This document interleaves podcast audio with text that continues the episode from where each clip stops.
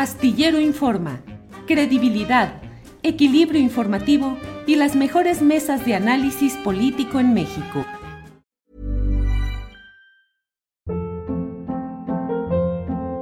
Hold up. What was that? Boring. No flavor. That was as bad as those leftovers you ate all week. Kiki Palmer here, and it's time to say hello to something fresh and guilt-free. Hello Fresh. Jazz up dinner with pecan-crusted chicken or garlic butter shrimp scampi. Now that's music to my mouth. Hello Fresh. Let's get this dinner party started. Discover all the delicious possibilities at hellofresh.com. The late bloomers tend to have more curiosity. They tend to have more resilience. There are stories and mythology that this country has woven around black men. What if everything we've been taught is just all wrong? What's worth more than this fear right now? And that rising after failure is part of the glory of being a human being. Listen to deeply personal, insightful, and thought provoking stories from the world's leading thinkers and doers. Listen and subscribe to The Unmistakable Creative wherever you get your podcasts.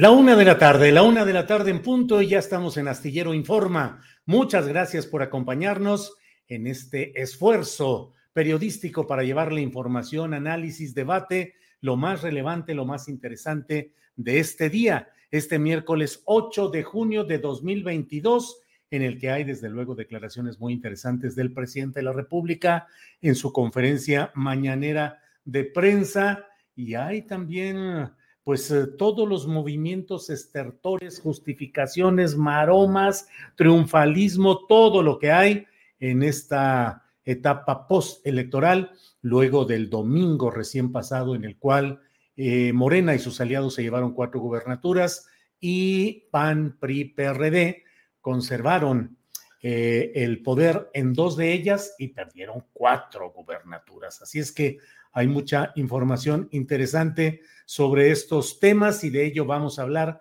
a lo largo de este programa. Eh, para hoy tenemos desde luego la mesa de periodistas que usted sabe que es eh, una, una oportunidad de analizar conjuntamente con destacados, distinguidos periodistas. Arturo Cano, periodista de la jornada, Juan Becerra Costa, periodista, columnista en la jornada y conductor en Capital 21 y Alberto Nájar, presidente de la red de periodistas de a pie. Tendremos mucha información relacionada pues con los uh, sucesos electorales, con las perspectivas, con todo lo que hay. Tendremos información muy interesante y desde luego, pues una pregunta sustancial es hacia dónde va Morena luego de este domingo en el que tuvo una victoria importante que suma ya sumaría si todo queda eh, cerrado en el proceso judicial correspondiente, quedaría con 20 gubernaturas más dos de sus aliados, 22 gubernaturas de Morena. Mario Delgado, que estuvo con el presidente de la República, eh, pues para entregar cuentas, buenas cuentas de lo que ha sucedido. Y bueno, pero ¿qué pasa finalmente? El triunfalismo puede abatir la discusión interna, la importancia de revisar y de corregir los errores que se vayan realizando. Sobre este tema es importante hoy platicar y así lo hacemos con John Ackerman, a quien saludo con gusto. John Ackerman, buenas tardes. Hola, Julio, un gusto como siempre. Un fuerte abrazo. Gracias. John Ackerman, que es académico, columnista y conductor en el canal 11 y en TV UNAM. John Ackerman, este sábado está convocado, veremos si realmente se realiza, pero está convocado un Consejo Nacional de Morena en el que pues es de entenderse que se va a realizar una reflexión y un análisis de lo sucedido con el partido Morena, con sus autoridades municipales, estatales y nacionales. Pero, ¿cabe cambiar de caballo a mitad eh, de un río que va ganando Morena, John Ackerman? miren, nadie está planteando cambiar de caballo este, de ninguna manera, ni de jinete, pues esto va hasta la victoria, está consolidándose la presencia de Morena como partido hegemónico, en el mejor sentido de la palabra, la gente luego se asusta con esa la palabra de la hegemonía, pero no, es un concepto pues, histórico, pero hizo, eh, el que no hizo muy este, eh, central y famoso en el discurso de ciencias sociales es Antonio Gramsci, cuando él habla de eh, la hegemonía, justamente lo que eso se habla es de la legitimidad, del liderazgo legítimo, en lugar de aplicarlo por la fuerza, vamos a generar un consenso legítimo. Y, así va, así va Morena, así va este proyecto el observador y la 4T, este, consolidándose como presencia electoral en todo el país. La derrota de Durango fue pues muy simbólico, podemos hablar de ello, eh, este, también la de, la de Aguascalientes, pero en general hay un avance importante, eh, se incluye esa Coahuila y el Estado de México, llegaremos a 2024 con Morena dominando 24 de los 32 estados, muy pocos bastiones todavía del PAN, el PRI básicamente este, borrado del mapa. Eh, este, esto es un, un avance espectacular que habla de la confianza del pueblo en Andrés Manuel López Obrador y la necesidad de un cambio político. Y ya estamos listos, hemos estado desde hace tiempo, pero ya estamos más listos que nunca como pueblo mexicano a dar el siguiente paso. En este, este avance que dices, ¿tiene méritos Mario Delgado? Yo creo que no, yo creo que es a pesar de su terrible liderazgo, pero eh, eh, este, ni modo, él, ayer sube una foto diciendo misión cumplida, es, es una utilización eh, un poco perversa de este, estas reuniones importantes. Claro, Andrés Manuel debe reunirse con los diferentes este, presidentes de los partidos, este, grandes empresarios, gobernadores, incluso de la oposición. Andrés Manuel se reúne con todos, incluyendo las personas más impresentables. E, este, el hecho que Mario Delgado sube esa foto diciendo que él es, está cumpliendo con la misión de, del presidente es torcer las cosas porque se intentaron utilizar esa imagen para avalar eh, su terrible conducción del partido, que en que Morena gana, pues a pesar, a pesar de sus grandes errores. Eh, este Durango es el caso más claro al respecto, eh, imponiendo a su favorita, una persona cercana a él personalmente, eh, profesionalmente, de él y de, este, Mier, que también fue delegado político durante mucho tiempo ahí en Durango, este, haciendo una, un eh, manoseo del tema de género, este, para asegurar que quedara por un lado Salomón Jara en Oaxaca, cuando tendría que haber quedado este, Susana Hart de acuerdo con el criterio de género, el mismo Tribunal Electoral lo ha, lo ha dicho, y este, para poder colocar a Marina Vitela, ex secretaria general del PRI, para competir, competir en contra del candidato del, del PRI, el que gana, eh, fue presidente del PRI cuando ella era secretaria general, era fórmula, eh, en un estado en que además el delegado en funciones, nombrado por un delegado de presidente de Morena en Durango, era también eh, presidente del PRI en otra temporada, este, todo por intereses personales. Eh, y eso, esta, esta derrota en Durango, debemos aprender muy bien, muy bien las lecciones, que eh, este, Morena tiene que estar jugando bien sus cartas para asegurar que no solamente hay una conquista electoral, sino que en esta segunda etapa también haya pues una revolución de las conciencias, este, un respeto a la institucionalidad eh, del partido, un respeto a las bases, a la militancia que ha hecho posible este movimiento Partido Morena. Si Mario cree que va a poder seguir este, haciendo las cosas de la misma manera sin que este, le pase nada políticamente, sin que tenga que responder a las bases, pues está muy equivocado. Él está apostándole el domingo a seguir este, dando vuelta a la matraca en Toluca y este, pues sí, está bien hacer campaña, aunque tampoco son tiempos, ¿eh? este, también se le puede sancionar por actos anticipados de campaña si es que pasa la raya. Eh, este, está bien en general que el presidente de un partido pues participa en las campañas políticas, pero también tiene otra responsabilidad, que es el de cuidar la institucional del partido, la unidad eh, este, la participación de las bases, la unidad se construye de abajo hacia arriba, no se impone de arriba hacia abajo. Y es una mentira que Andrés Manuel esté avalando todas estas triquiñuelas que él hace todos los días. Eh, eh, hoy mismo en la mañana, Julio, este, el presidente habló otra vez de los estatutos de Morena, de los principios de Morena. Decía, por ejemplo, que no se deberían e, este, dar candidaturas a familiares o personas que tengan conflicto de interés y que los plurinominales se deberían nombrar por una cuestión de sorteo. Eh, pues resulta que esto y otras cosas en los estatutos de Morena se han violado olímpicamente bajo el mando de Mario Delgado. John, eh, por la manera como expresas las cosas, me parece que asumes que Mario Delgado va a seguir como presidente de Morena. Pues mira, eh, veremos, veremos qué pasa. Hay efectivamente un run run por ahí, este, algunos chismes que dicen que, que quizás este, se retire pronto, no sé, no sé.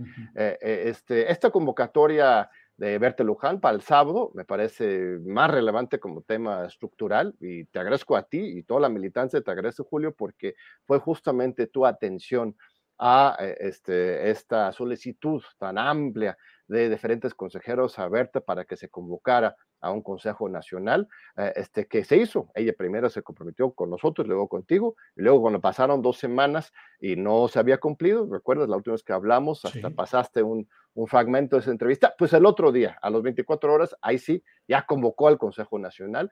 Eh, este, qué bien, qué bien que tomara en cuenta estas solicitudes, estas exigencias, lo tomamos como un logro muy importante de la Convención Nacional Morenista, de todos que participan ahí, de hecho que se haya eh, citado este Consejo Nacional este sábado, e incluso también se hayan incluido dos puntos importantes. Uno, supuestamente un plan de reestructuración e institucionalidad del partido, y por otro lado la aprobación del reglamento del artículo sexto bis, que es el artículo antililiteyes, que dice que los candidatos tienen que ser, tener una solvencia moral básica. Eh, este, sin embargo, eh, eh, no ha circulado los proyectos, que Julio. este, en cualquier cuerpo colegiado, es como el Congreso de Morena, el Consejo Nacional, es como poder legislativo, los diputados, los consejeros, en este caso, que van a votar algún reglamento, alguna nueva ley en el caso del Congreso, aquí son reglamentos, deberían conocer anteriormente esos documentos. El estatuto lo dice, que los documentos para discutirse deberían circularse el mismo día de la convocatoria. Pues ya han pasado unas dos semanas desde la emisión, importante, no lo quiero minimizar, de la convocatoria del Consejo Nacional. Sin embargo, los documentos que se van a votar, pues no aparecen, no aparecen. También ¿No se, los han dado todavía a conocer? Nada, nada, nada. Ningún consejero tiene en sus manos estos documentos. Este, Cuando es una obligación estatutaria. ¿Perdón? Cuando es una obligación estatutaria. Es una obligación estatutaria, el estatuto lo dice claramente, junto con la convocatoria se ve circular los proyectos. Este, también están escondiéndose en un acuerdo de hace dos años que avala la celebración de este, la virtualidad, eh, consejos nacionales de manera virtuales por la pandemia. Ella cita este, este circular de la eh, Comisión Nacional de Justicia de hace dos años para justificarlo, pero la verdad es que no hay justificación para la misma. Si bien hay un pequeño rebrote ahorita, ya ni existe el, el semáforo epidemiológico, eh, este, ya no hay ninguna restricción a, a reuniones públicas. Entonces, este Consejo Nacional se tendría que celebrar de manera presencial este, este sábado, tampoco ha habido un buen este, conteo y un buen padrón de los consejeros nacionales vigentes. Hay 300 que fueron electos en 2015 o por sus cargos este, ocupan, eh, desde ese momento ocupan alguna posición en el Consejo Nacional, pero muchos de esos, algunos han fallecido, algunos ya son funcionarios gubernamentales, algunos han sido hasta expulsados del partido o suspendidos sus derechos por la Comisión Nacional de Honestidad de Justicia, eh, y, y no hay una transparencia sobre exactamente cuáles son los consejeros vigentes, cuántos consejeros hacen falta para generar el quórum. Eh, entonces hay también muchas sospechas que, puede haber un manoseo o a favor o en contra de generar un quórum. Entonces, ¿podría suceder que no hubiera la sesión del Consejo Nacional? Bueno, se va a citar, pero podría haber la situación en que no hubiera quórum pero, o sea, que ella misma, Berta, declarara que no hubiera quórum, pero ¿con base a qué? Esa es la pregunta. Eh, a la semana pasada, un grupo importante, unos 30 consejeros nacionales de unas 15 entidades federativas, mandaron una nueva carta a Berta Luján pidiendo estos puntos. Uno, que la sesión sea presencial. Dos, que se circulan los proyectos anteriormente.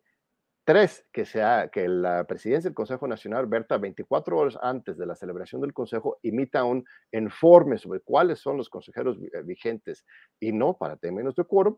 Y cuarto, que se transmita de manera pública esta sesión con, con base a los principios de parlamento abierto, porque esos son temas de interés para la militancia general e incluso la ciudadanía en general. Este, de nuevo, pues no ha contestado nada ella. Eh, este, al parecer no le interesa tener un diálogo con eh, los consejeros este, que están exigiendo democracia. Este, veremos, veremos qué pasa este sábado. Si de repente aparecen estos proyectos de resolución, si de repente mágicamente ah, hay quórum o no hay quórum, eh, es un misterio, es un misterio, hay que estar muy atentos y, seguir exigiendo esto, lo básico, institucionalidad democrática. Eso es lo que, eso se trata la cuarta transformación, que no sea solamente grandes obras y transformaciones en la forma en que actúe eh, y se ejerce el poder en el poder ejecutivo, sino que la cuarta transformación también exista en el partido, en la sociedad, que sea un espacio realmente plural e institucional para avanzar.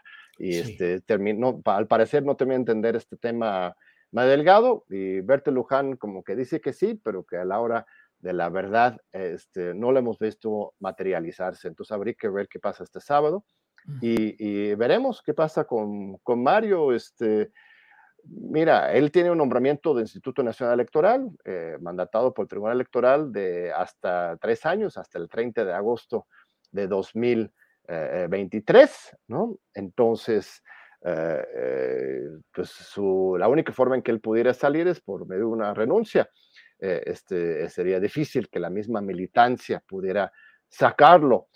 Este, lo que sí es importante es que antes de esa fecha, bueno, estamos planteando nosotros en la Convención Nacional este, Morenista, antes de que termina 2022, pero al más tardar, antes del 30 de agosto de 2022, 23 se está planteando la celebración de un Congreso Nacional refundacional en que por fin el partido se dé a sí misma sus propios liderazgos, porque punto que Mario renuncia y lo reemplaza pues alguien pues, eh, peor que él, ¿no?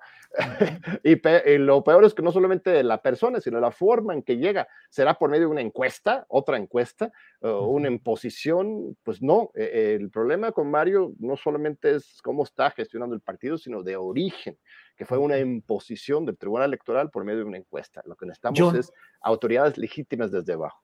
John, entiendo ese Congreso refundacional. ¿Lo van a convocar ustedes desde la convención morenista o estás diciendo que habrá un Congreso eh, refundacional convocado por las autoridades de Morena?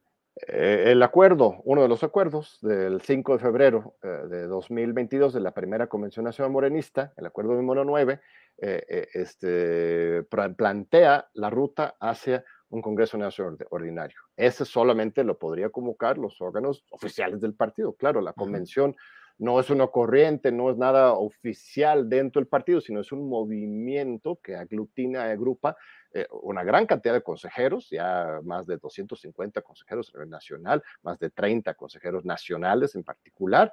Entonces, esos consejeros son los que, este, con base a este empuje de la militancia eh, este, agrupada en Convención Nacional Morenista, eh, este, convoquen y organizan las condiciones para que se, se pueda celebrar primero un Congreso Nacional extraordinario para renovar el CEN, es el planteamiento de, los pasos, y ya este nuevo CEN convocaría a un Congreso Nacional ordinario refundacional. Y esto es urgente hacerlo lo más cuanto antes posible, porque si de lo contrario, si llegamos al 30 de agosto, eh, cuando terminen los mandatos de Mario Citlali, justo antes del inicio del proceso electoral de 2023, sin tener esta fuerza de los órganos estatutarios del partido, pues no sé qué vaya a pasar, pues, simplemente seguirán eh, este, Mario Citlali maciados sus mandatos, eh, este, porque quieren y porque no hay nadie más. Eso sería un extremo de destrucción institucional muy fuerte. O se nombrarían nuevos eh, presidentes secretario general con nuevas encuestas mandadas a hacer por el INE, con encuestadoras privadas, este, en las cuales no confiamos, pues no sé, evitemos llegar a esa situación lleguemos a 2023 con un partido fortalecido en unidad. Y la única unidad verdadera es la de abajo y de acuerdo con las reglas del partido. Las unidades impuestas de arriba solamente dividen y debilitan. John, te agradezco mucho esta oportunidad. Cierro solo preguntándote, ¿ustedes como movimiento tienen alguna o algunas propuestas de quién podría dirigir en buenos términos el partido Morena? No, no, no, no, no estamos ahorita manejando nombres ni apellidos ni de candidatos presidenciales ni para ningún cargo, ni tampoco dentro del partido. Eh, hay una gran pluralidad dentro de la Convención Nacional Morenista. Eh, este, lo importante es echar a andar, otra vez ah, el proceso asambleario de renovación de los liderazgos y ahí pues hay muchísimos liderazgos eh, este, de abajo y este, eh, que tienen décadas de experiencia en el partido que podrían ocupar las diferentes posiciones de presidentes locales del partido, nacionales del partido. Eh, eso tendría que ser el perfil, alguien que ha estado con el movimiento desde siempre y que llegaría a esa posición para dar, para contribuir, para apoyar, no para jalar el poder para este, sí misma, que es, ha sido la experiencia hasta la fecha con, con esta, esta dirigencia. Pues John, muchas gracias por esta oportunidad de platicar sobre este tema y veremos el sábado que haya, si es que se realiza, ojalá y así sea, el Consejo Nacional de Morena y veremos también el domingo con Mario Delgado, dices, agitando la matraca ya, iniciando eh, campañas hacia el Estado de México, hacia Coahuila y hacia 2024. Así es que habrá materia para platicar pronto. Así es, que Julio, muchas gracias. Y ya está convocada la segunda Convención Nacional Morenista, será el sábado 6 de agosto en el Monumento a la Revolución. Nuestro objetivo ahí es que tenemos una gran movilización para que se quede, absolutamente claro que esto no es una grilla de Ackerman, ni de unos intelectuales, ni unos marginados o, o agraviados. No, esto es un movimiento plural, amplio, masiva, de las bases de Morena que están exigiendo ser tomados en cuenta. Entonces, todos y todas de todo el país están convocados para el sábado 6 de agosto en el momento la, Monumento a la Revolución para la segunda gran convención nacional morenista. Muchas gracias, querido Julio. Al contrario, gracias a ti, John. Hasta luego, gracias. Bien, pues esta ha sido una entrevista con John Ackerman, académico, eh, activista, columnista, conductor en el Canal 11 y en televisión en TV UNAM. Bueno, eh, pues hay muchas cosas interesantes y para ello, qué mejor que platicarlas con Adriana Buentello, que ya está por aquí. Adriana, buenas tardes. Mira. Ah. Ay, muy bien, Adriana. Buenas tardes, Julio. ¿Derretida? Un poco derretida, está rudo el calor. ¿Cómo está por allá? Eh, está nubladito y no está tan fuerte, creo yo pero, pero no, pues ya con tu abanico ya las cosas cambian, esa es la verdad, Adriana. ya que lo compuse, no le puedo hacer muy fuerte porque ves que el Alvin, el Alvin le dio en la torre. sí, sí, sí, pero bueno. Adriana, ¿qué tema interesante quieres poner sobre esta rápida mesa de análisis que vamos a tener? En esta semana y en las últimas semanas todo está, bueno, todo, todo, es así, Julio. Ya, ya le dieron, parece, las gracias a Lito, no sé cómo viste.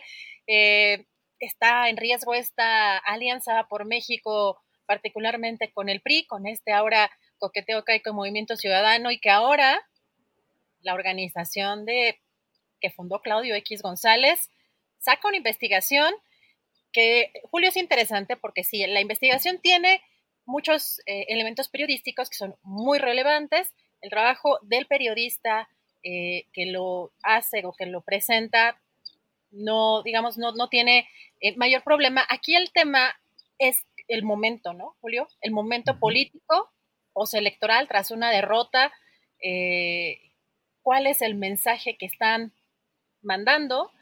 Aquí en esta presentación o en esta investigación que hace hoy Mexicanos contra la Corrupción, eh, Mexicanos da a conocer una investigación que evidencia esta red del líder del PRI, Alito Moreno para triangular dinero con la compraventa de inmuebles, como algo que ya se había dado a conocer con estos audios que eh, mostró en estos martes del Jaguar la gobernadora de Campeche, Laida Sansores.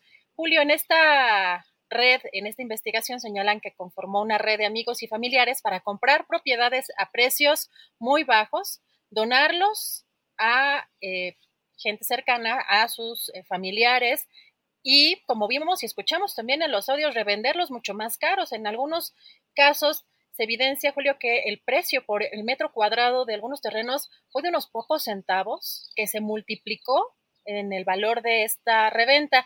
E inicia, Julia, esta investigación así. Rafael Alejandro Moreno Cárdenas, exgobernador de Campeche y líder nacional del PRI, utilizó su influencia política para poder triangular dinero a través de la compraventa de inmuebles con el objetivo de no dejar rastro en sus declaraciones patrimoniales ni ante la autoridad fiscal.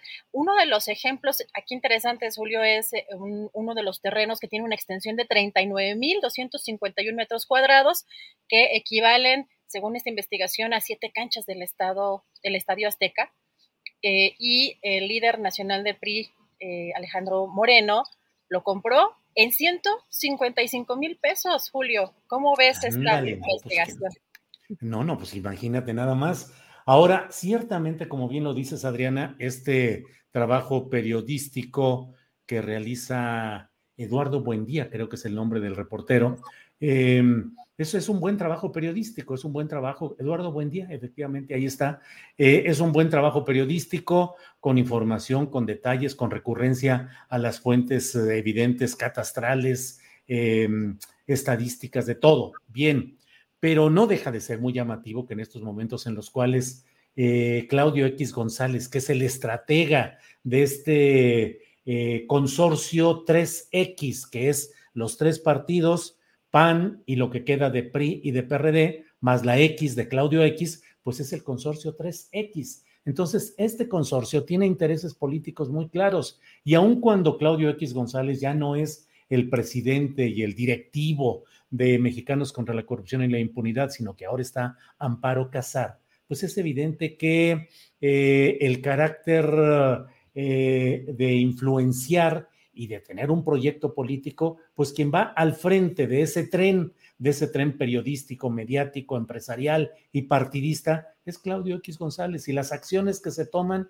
son relevantes y son indicativas de posicionamientos o cambios de posturas políticas en general. Y en este caso, pues es muy claro que está actuando eh, este movimiento, este tren mediático, empresarial, partidista, echándole la caballería a, Alito, que está francamente en desgracia, no solo por los eh, audios, no solo por estos datos, sino en general por la derrota electoral que ha reducido a la mínima expresión a este partido. Y bueno, pues es eh, ahí donde uno dice, pues Claudio X está empujando, está echando para afuera a Alito y está dejando el camino político para negociaciones con Movimiento Ciudadano, con el esquivo Dante Delgado que no da su mano a torcer, pero es una forma de encarecer negociaciones, Adriana. Yo les recuerdo porque además también es algo que ya hemos platicado aquí, Julio. Cuando yo trabajé en Mexicanos contra la Corrupción, el primer trabajo de investigación periodística que se publicó no fue original, Julio, de Mexicanos contra la Corrupción. Fue un financiamiento que hizo la organización, en el caso, si recuerdas, esta, este reportaje de Arturo Ángel de Animal Político de las empresas fantasmas de Javier Duarte, que necesitaba recursos económicos para poder completar esta investigación y que era básicamente el estar yendo a Veracruz a corroborar precisamente pues estas que eran empresas fantasma. Eh, aquí es importante porque, Julio, esta investigación de la primera investigación que sacó Mexicanos contra la corrupción salió antes de las elecciones locales, precisamente en 2016. Así que la decisión editorial pues va más allá de los reporteros de, la, de esta organización o de cualquier medio de comunicación, tiene que ver con otras operaciones políticas y aquí sí llama mucho la atención que ya sabemos, esta, estos audios revelaron todo esto y la investigación está muy bien hecha, muy bien elaborada, pero era algo que ya ya lo sabíamos. Así que probablemente esto es un mensaje importante y ya también Julio salió pues una parte del PRI, también otras corrientes del PRI a criticar la gestión de Alito Moreno y también de Carolina Villano, de la Secretaría General del partido y quien perdió las elecciones en Hidalgo en este fin de semana. Así que vamos a, darle seguimiento a este tema, pero sí llama mucho la atención eh, pues el timing que, en el que sale esta, esta investigación. Así es, Adriana. Pues qué bueno que hay esta oportunidad de platicar todos estos detalles. Eh, tendremos ya en un par de minutos una entrevista con Damián Cepeda, senador panista. Y bueno, pues eh, muchos asuntos que se nos quedan ahí pendientes para una segunda vuelta que estemos de regreso, Adriana. tenemos un tema interesante hoy porque el presidente López Obrador, lo comentamos en un ratito más porque ya tenemos conectado aquí al eh, senador Damián Cepeda, eh, hoy el presidente López Obrador respondió a Marco Rubio, el senador republicano, así que vamos a platicar de eso en un ratito más. Regreso después de esta entrevista, Julio. Sale, Adriana, muchas gracias y regresamos en unos minutos más. Gracias. Bien, pues eh, mire, es la una de la tarde con 29 minutos, muchos comentarios aquí. Eh, claro, pero también deberían investigar a Claudio X González, que tiene mucha tela de dónde cortar, dice Héctor Lobo. Lertexo dice: Saludos, bandita, aquí escuchando el programa y chambeando. Ya no les sirve el tal alito, dice Marno Sol, y ahora sí lo desechan, son unos convenencieros. Bueno, muchos de estos comentarios están ahí, pero vamos a avanzar en nuestro programa y tenemos enseguida al senador del Partido Acción Nacional, Damián Cepeda, a quien saludo con gusto. Damián, Buenas tardes. Hola, ¿qué tal? Muy buenas tardes. Qué gusto en saludarte a ti y por supuesto a todos los que nos están escuchando. Gracias, Damián. Pues no hay de otra, Damián. Aquí la pregunta es, ¿cómo le fue a Acción Nacional y a su alianza partidista? ¿Fue un avance y una victoria? ¿Fue una derrota? ¿Fue un retroceso? ¿Qué fue, Damián? Mira, a mí me parece que no vale la pena autoengañarse creo que cuando tienes un problema, el primer paso para poderlo superar, pues es aceptar que existe el problema. Y yo creo que es evidente que el domingo en esta elección tuvimos un día muy duro, con resultados muy negativos, y yo diría que casi rayando en el desastre. Y creo que no nos sirve en absoluto nada el que la dirigencia pues esté tratando de autoengañarnos, ¿no? Y decir, me fue muy bien.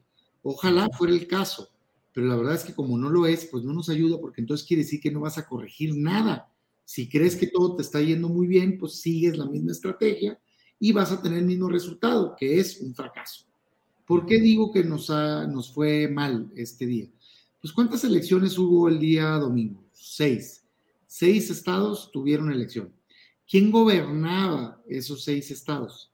Los seis estados los gobernaba la oposición, cuatro el PAN y dos el PRI.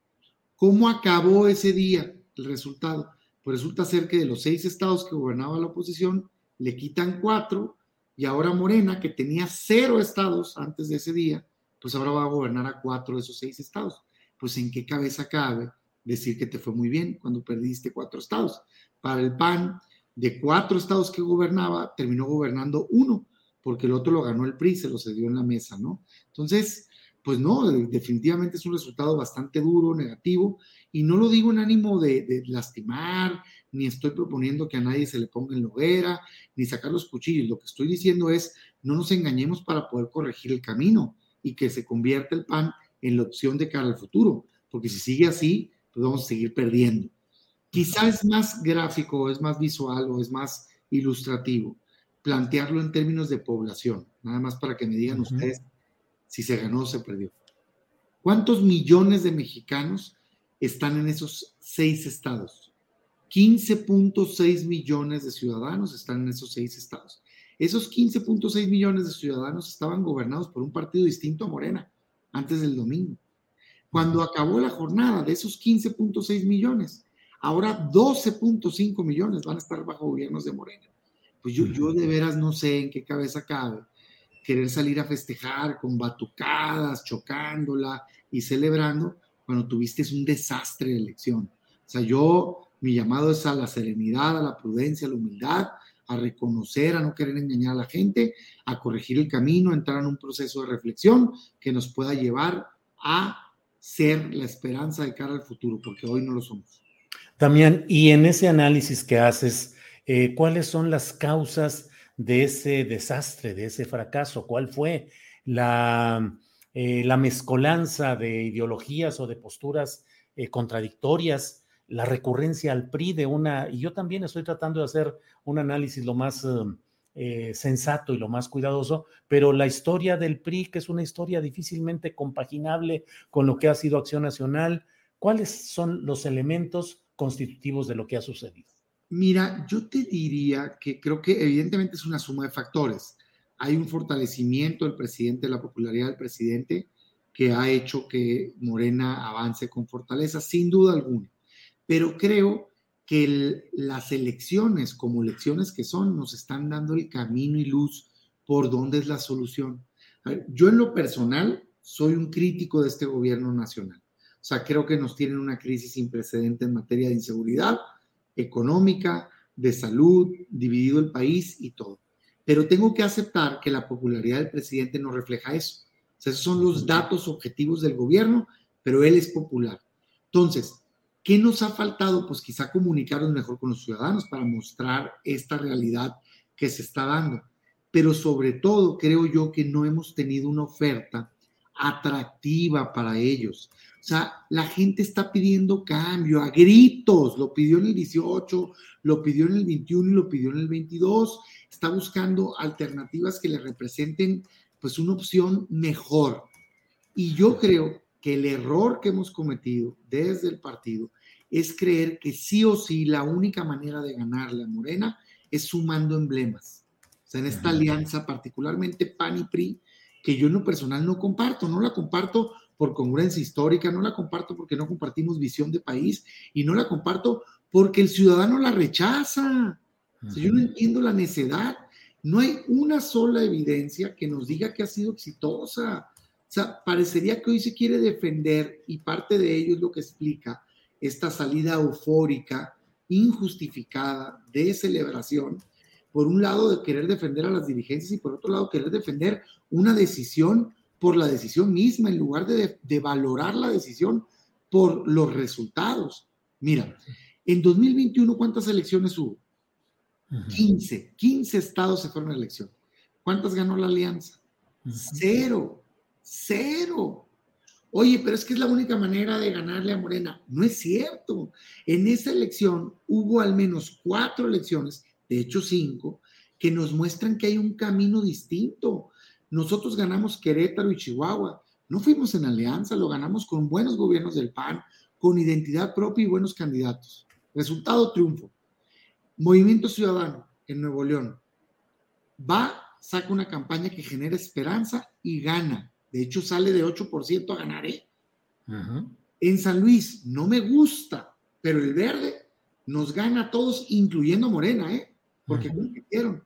No me gusta, pero, pero quiere decir que si tú presentas campañas que despiertan esperanza en la gente, le ganas a Morena. Es el mismo Morena. Fue derrotado solamente no fue derrotado por esta suma muégano de partidos que uno de ellos está altamente rechazado. Ahora me vengo al 2022. Seis estados, tú gobiernas los seis, pierdes cuatro. Los dos que ganas, ¿los explican por la alianza? No.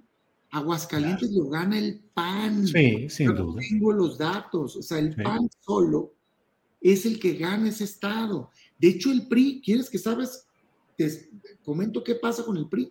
El PRI cae de 189 mil votos en la pasada elección a gobernador a 35 mil, se desfondó, se fueron a Morena esos votos. El PAN conservó su votación y por eso gana por sí mismo el Estado. Qué bueno, gracias por haberse sumado, pero lo que quiero decir, no quiero minimizar el apoyo de nadie, lo que quiero decir es que la alianza no explica ese triunfo, es una falsedad eso. Igual en Durango, eh, que yo lamento mucho que en la mesa pues la dirigencia haya entregado el Estado, un Estado que gobernamos, y, lo entregaste ahora a quien hace seis años luchamos por cambiar. Pero bueno, ya tomaron la decisión, la respeto, qué bueno que tuvieron éxito. Pero resulta ser que tampoco explica la alianza el triunfo. El PRI ganó esa elección con sus votos. Y lo que yo sí estoy viendo es que cuando se suman los partidos en esta alianza, particularmente el PRI se chupa y se queda el cascarón. O sea, ve nada más lo que pasó por ejemplo, en Tamaulipas, ¿no? ¿Cuántos votos había tenido la elección anterior? Más de 500 mil. ¿Sabes cuántos tuvo ahorita? 60 mil. O sea, un poquito arriba del 10%.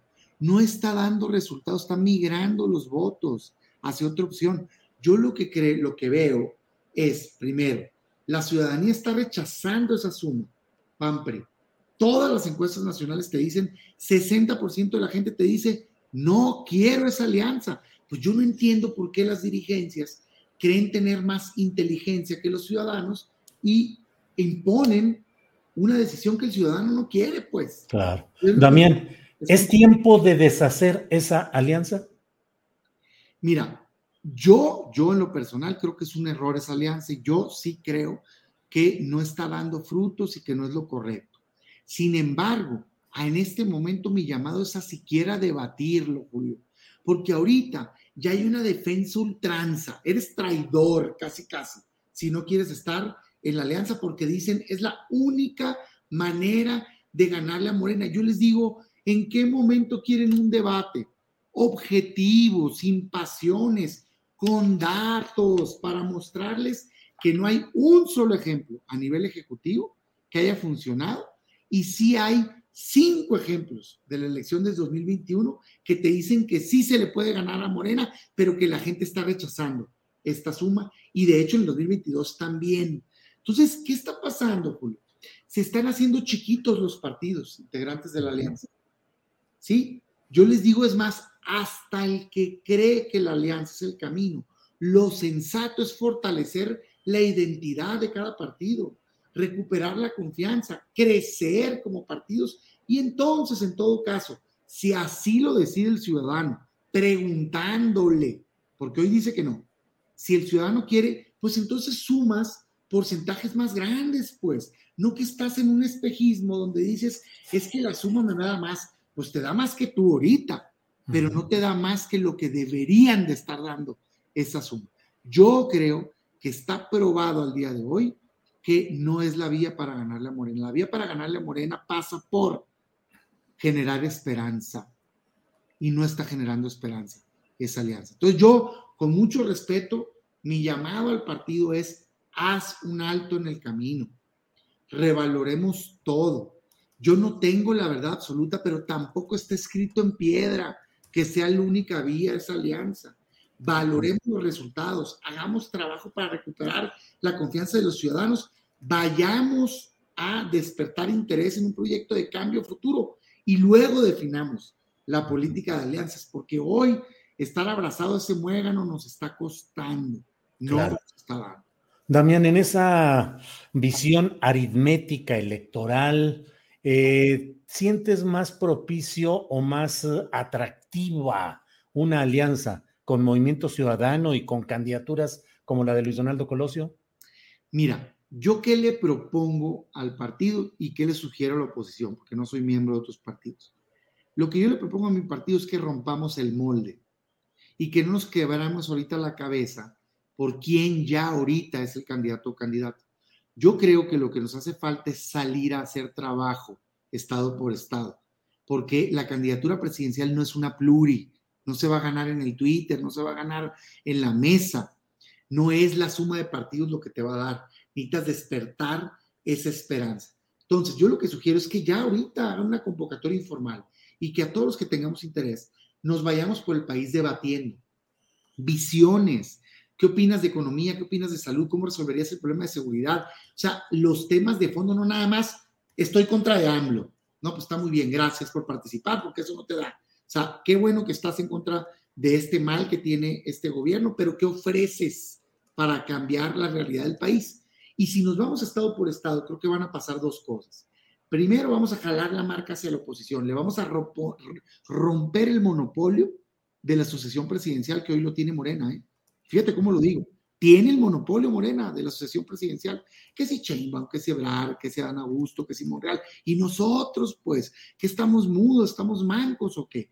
Y segundo, te va a permitir mostrar tus perfiles, que nos conozcan. Y entonces sí, como dicen comúnmente, pues ver de qué cuero salen más correas, ver quién es más atractivo, él o la, y todos apoyar ese proyecto. En esa lógica, primero yo te digo que quiero participar y segundo, te digo que bienvenido todo aquel incluido el que me estás mencionando.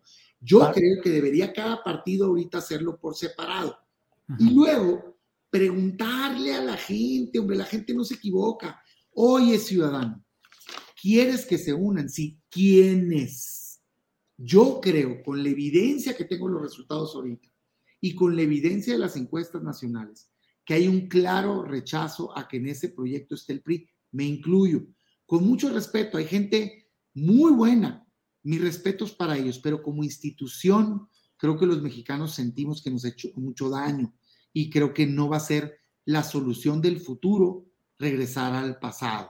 Sí creo que se pudiera hacer algo interesante en su momento, si así lo decide la gente, en un pueblo que más bien sea el PAN como eje o bien una suma PAN-MC. Yo diría, dejemos ahorita de andarle rogando a nadie, que cada quien haga su trabajo, que crezcamos las alternativas y en todo caso veamos si los ciudadanos quieren que nos sumemos o no.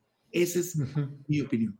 Damián, dijiste, estoy puesto para participar en el debate o como precandidato presidencial. En ambas. O sea, yo estás abiertamente para buscar la candidatura presidencial del PAN. Por supuesto que sí, porque estoy muy inconforme del rumbo que tiene mi país y tengo una visión que compartir. Y lo digo con madurez y humildad. Yo creo que hoy por hoy tenemos que construir una candidatura sólida. Nadie la tiene.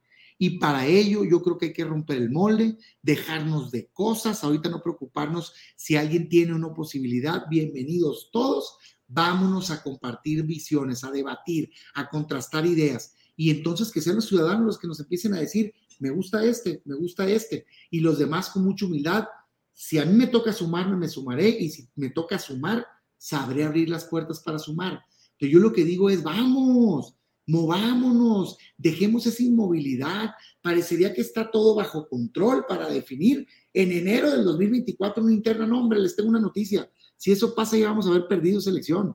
Necesitamos ahorita romper el molde, salir, dar la cara, debatir, exponer ideas. Y es más, Julio, yo les digo a los que piensan distinto que, que mí, que lo respeto, en, al interior del partido y dentro de la oposición, incluyamos en el debate el debate de si alianza sí o alianza no, y que las ideas sean las que triunfen, no la imposición, porque hoy no cuadra la decisión de las cúpulas de los partidos con lo que el ciudadano está pidiendo.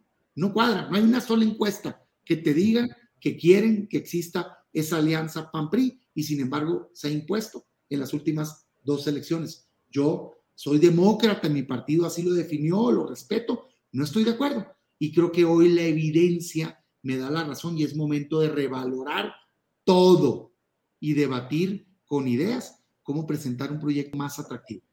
Tan se puede que hay cuatro estados, cinco, en el 2021 que nos mostraron el camino. Y en el 2022 también.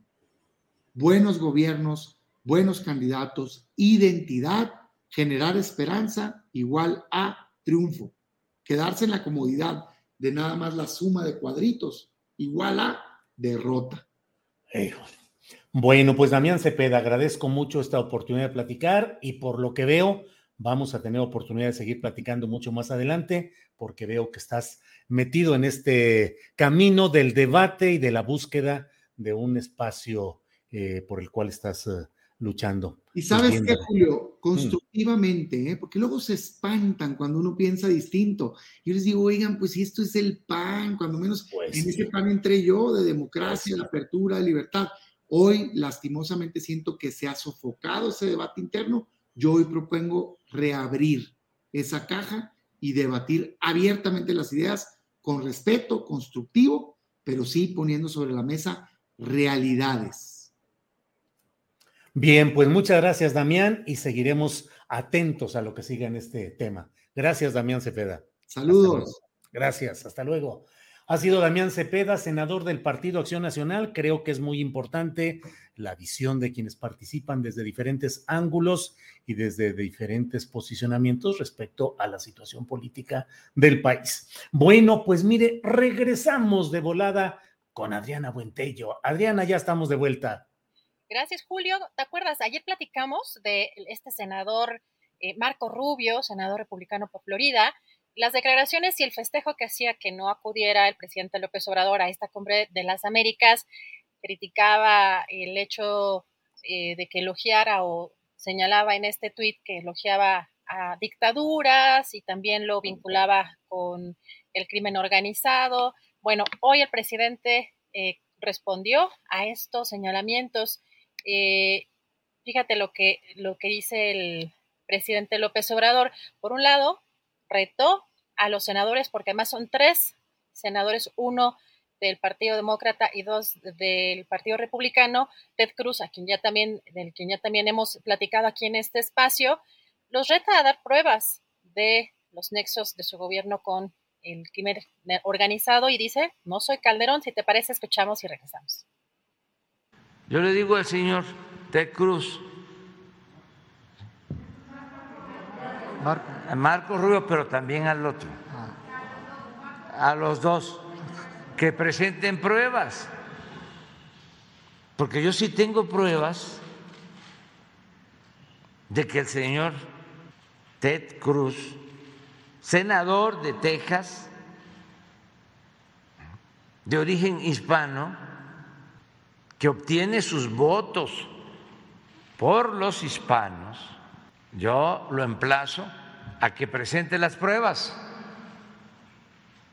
de lo que está diciendo, porque yo sí tengo pruebas de que a él le han dado dinero los que están a favor de la fabricación de armas en Estados Unidos y de que no haya ninguna prohibición para la venta de armas. Yo tengo las pruebas. El año pasado creo que le dieron como 120 mil dólares. La fundación esta llamada Rifle, la Asociación Nacional del Rifle. ¿Cuál es mi vinculación con el narcotráfico en México? Yo no soy Felipe Calderón.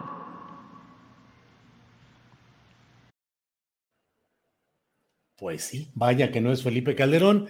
Y bueno, pues ciertamente ahí está todo eso que es parte de la narrativa que se ha tratado de instalar, casi diría Adriana, un poco como complemento o sustituto de lo que pasó el domingo, se ha acrecentado las acusaciones hablando de narcogobierno, que ya estaban desde antes, pero creo que algunos eh, eh, comentaristas y opinantes eh, a falta de otra materia para poder más o menos desarrollar algunos alegatos, pues se van por este tema y qué bueno que el presidente sale adelante con este tipo de puntualizaciones, Adriana. Y hoy también respondió, bueno, volvió a responder el senador Marco Rubio, vamos a ver si Andrés nos puede poner este tuit, eh, precisamente critica, no desmiente esta, esta, este señalamiento que hace el presidente precisamente de recibir dinero de recibir dinero de estas asociaciones eh, de armas, Julio, pero sí critica, aquí señala que tiene el presidente palabras duras para líderes democráticamente electos en Estados Unidos, pero elogios para un dictador en Nicaragua, un narcotraficante en Venezuela y una tiranía marxista en Cuba. Pero fíjate, vamos a ver esta foto, Julio, porque también me parece importante que además esta foto la tomamos de eh, un sitio oficial del gobierno en ese entonces de Felipe Calderón. Aquí vemos, por lo que estamos viendo en este momento, ¿sabes qué evento es, Julio? Precisamente es Cumbre de las Américas en 2012. Aquí vemos al senador Marco Rubio reunido con Felipe eh, Calderón y vale la pena también aquí preguntar, pues, qué papel, Julio, han tenido tanto estas organizaciones eh, de armas en Estados Unidos, con este financiamiento, estas operaciones que hacen con varios legisladores de los dos partidos, pero ¿qué, papel han tenido en pues este poderío que tiene en México, por ejemplo, el crimen organizado? Si recordamos también, por ejemplo, el tema de este operativo fallido de rápido y furioso precisamente en este, en este sexenio, Julio. Y algo interesante que eh, llama la atención, hace pues unas horas, Mario Campa en Twitter, un, eh, ya lo hemos entrevistado aquí, un académico, un politólogo, puso en redes sociales, no lo podemos poner porque los derechos los tiene CNN, Julio, pero es un evento, eh, un foro que hace precisamente CNN donde reúne a estudiantes con este senador Marco Rubio. Aquí lo interesante, Julio, es que este estudiante que fue pues uno de los sobrevivientes de un tiroteo en Estados Unidos en 2018 en, la eh, High School Stoneman Douglas. Le pregunta al estudiante si se compromete a dejar de recibir dinero de la Asociación Nacional del Rifle. Y no nada más se va de la pregunta, da a entender que no, que no va a dejar de recibir dinero, Julio, pero lo que dice también es interesante porque él revela o él da a entender que no hay ninguna vinculación entre el dinero, las donaciones que, que hacen estas a las campañas de los políticos, esta, esta, esta Asociación Nacional del Rifle con ¿no? los tiroteos que hay en Estados Unidos.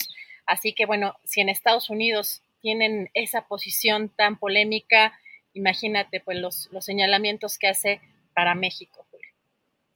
Pues sí, así están todas estas eh, situaciones. Y bueno, pues ahí muchos temas, muchos temas en estas, en estas horas y en estos minutos, Adriana. Fíjate que le voy a pedir a Andrés a ver si nos pone un tuit de San Luis Potosí que se ha vuelto muy complicada la situación en la defensa de terrenos ejidales, de la defensa del medio ambiente. Después de la de la declaratoria del área natural protegida de la Sierra de San Miguelito, que fue un impacto muy fuerte, la verdad es que siguen los empresarios, fraccionadores, inversionistas, siguen batallando, luchando, eh, guerreando, tratando de revertir las cosas o de realizar otros negocios que les puedan restituir ganancias. Eh, siguen atentos todavía los fraccionadores, a pesar de que el presidente de la República decretó área natural protegida en la Sierra de San Miguelito. Ellos siguen moviendo y haciendo cosas, chicanas jurídicas, maniobras, y su bandera es cuando se vaya López Obrador, vamos a tumbar esto y va a entrar nuestro proyecto de fraccionamientos de lujo en ese terreno. Pero además de eso, fíjate, en uno de los lugares eh, que es eh, la pila, pues se ha buscado hacer una, un parque logístico que dicen que va a ser el parque logístico más importante de Latinoamérica, un parque logístico para suministrar servicios a un parque industrial que está ahí adjunto. Bueno, hoy han publicado los eh, ejidatarios y su eh, organización que hubo un cañonazo millonario allá en la pila en San Luis Potosí para mm, tratar de registrar en el Registro Nacional Agrario un acta falsificada, hechiza, falsa, mediante la cual se pretendía dar por, dar por válida una asamblea y sus acuerdos supuestamente que habilitarían a estos fraccionadores para seguir adelante con su proyecto. Cuatro millones de pesos según la información absolutamente Em, confirmada por los propios eh, campesinos y ejidatarios, cuatro millones de pesos que dieron estos fraccionadores a funcionarios de primer nivel del Registro Nacional Agrario para que asentaran esa, esa acta falsa, falsificada.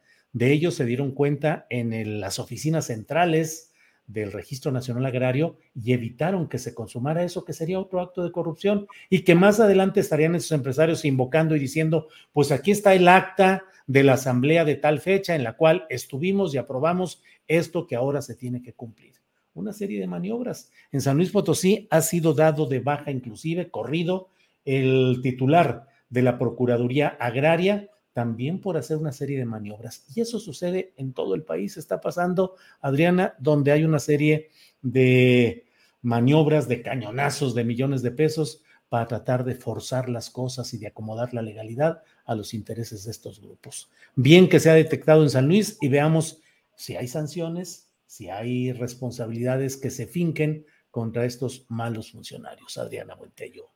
Y fíjate que lo interesante también en el caso de San Luis Potosí es que están bien organizados eh, allá estas organizaciones y que han podido empujar eh, y dar a conocer pues con las pruebas y con todos los datos y señalamientos como además tú aquí has dado seguimiento en este caso de, de la Sierra de San Miguelito y que afortunadamente se logró por lo menos detener en este sexenio o en, estos, en este momento, pero ¿cuántos lugares así también en, en la República que quizá la parte federal, sobre todo las cabezas, no alcanza ni siquiera como vimos que en el caso de la secretaria del Medio Ambiente, pues no supo, o sea, se enteró ya de manera tardía que la engañaron o que había funcionarios que estaban, pues no necesariamente eh, en el mismo sentido, trabajando en el mismo sentido que, que la cuarta transformación o que lo que ella habría querido y también precisamente por eso vemos estas salidas que comentas, Julio.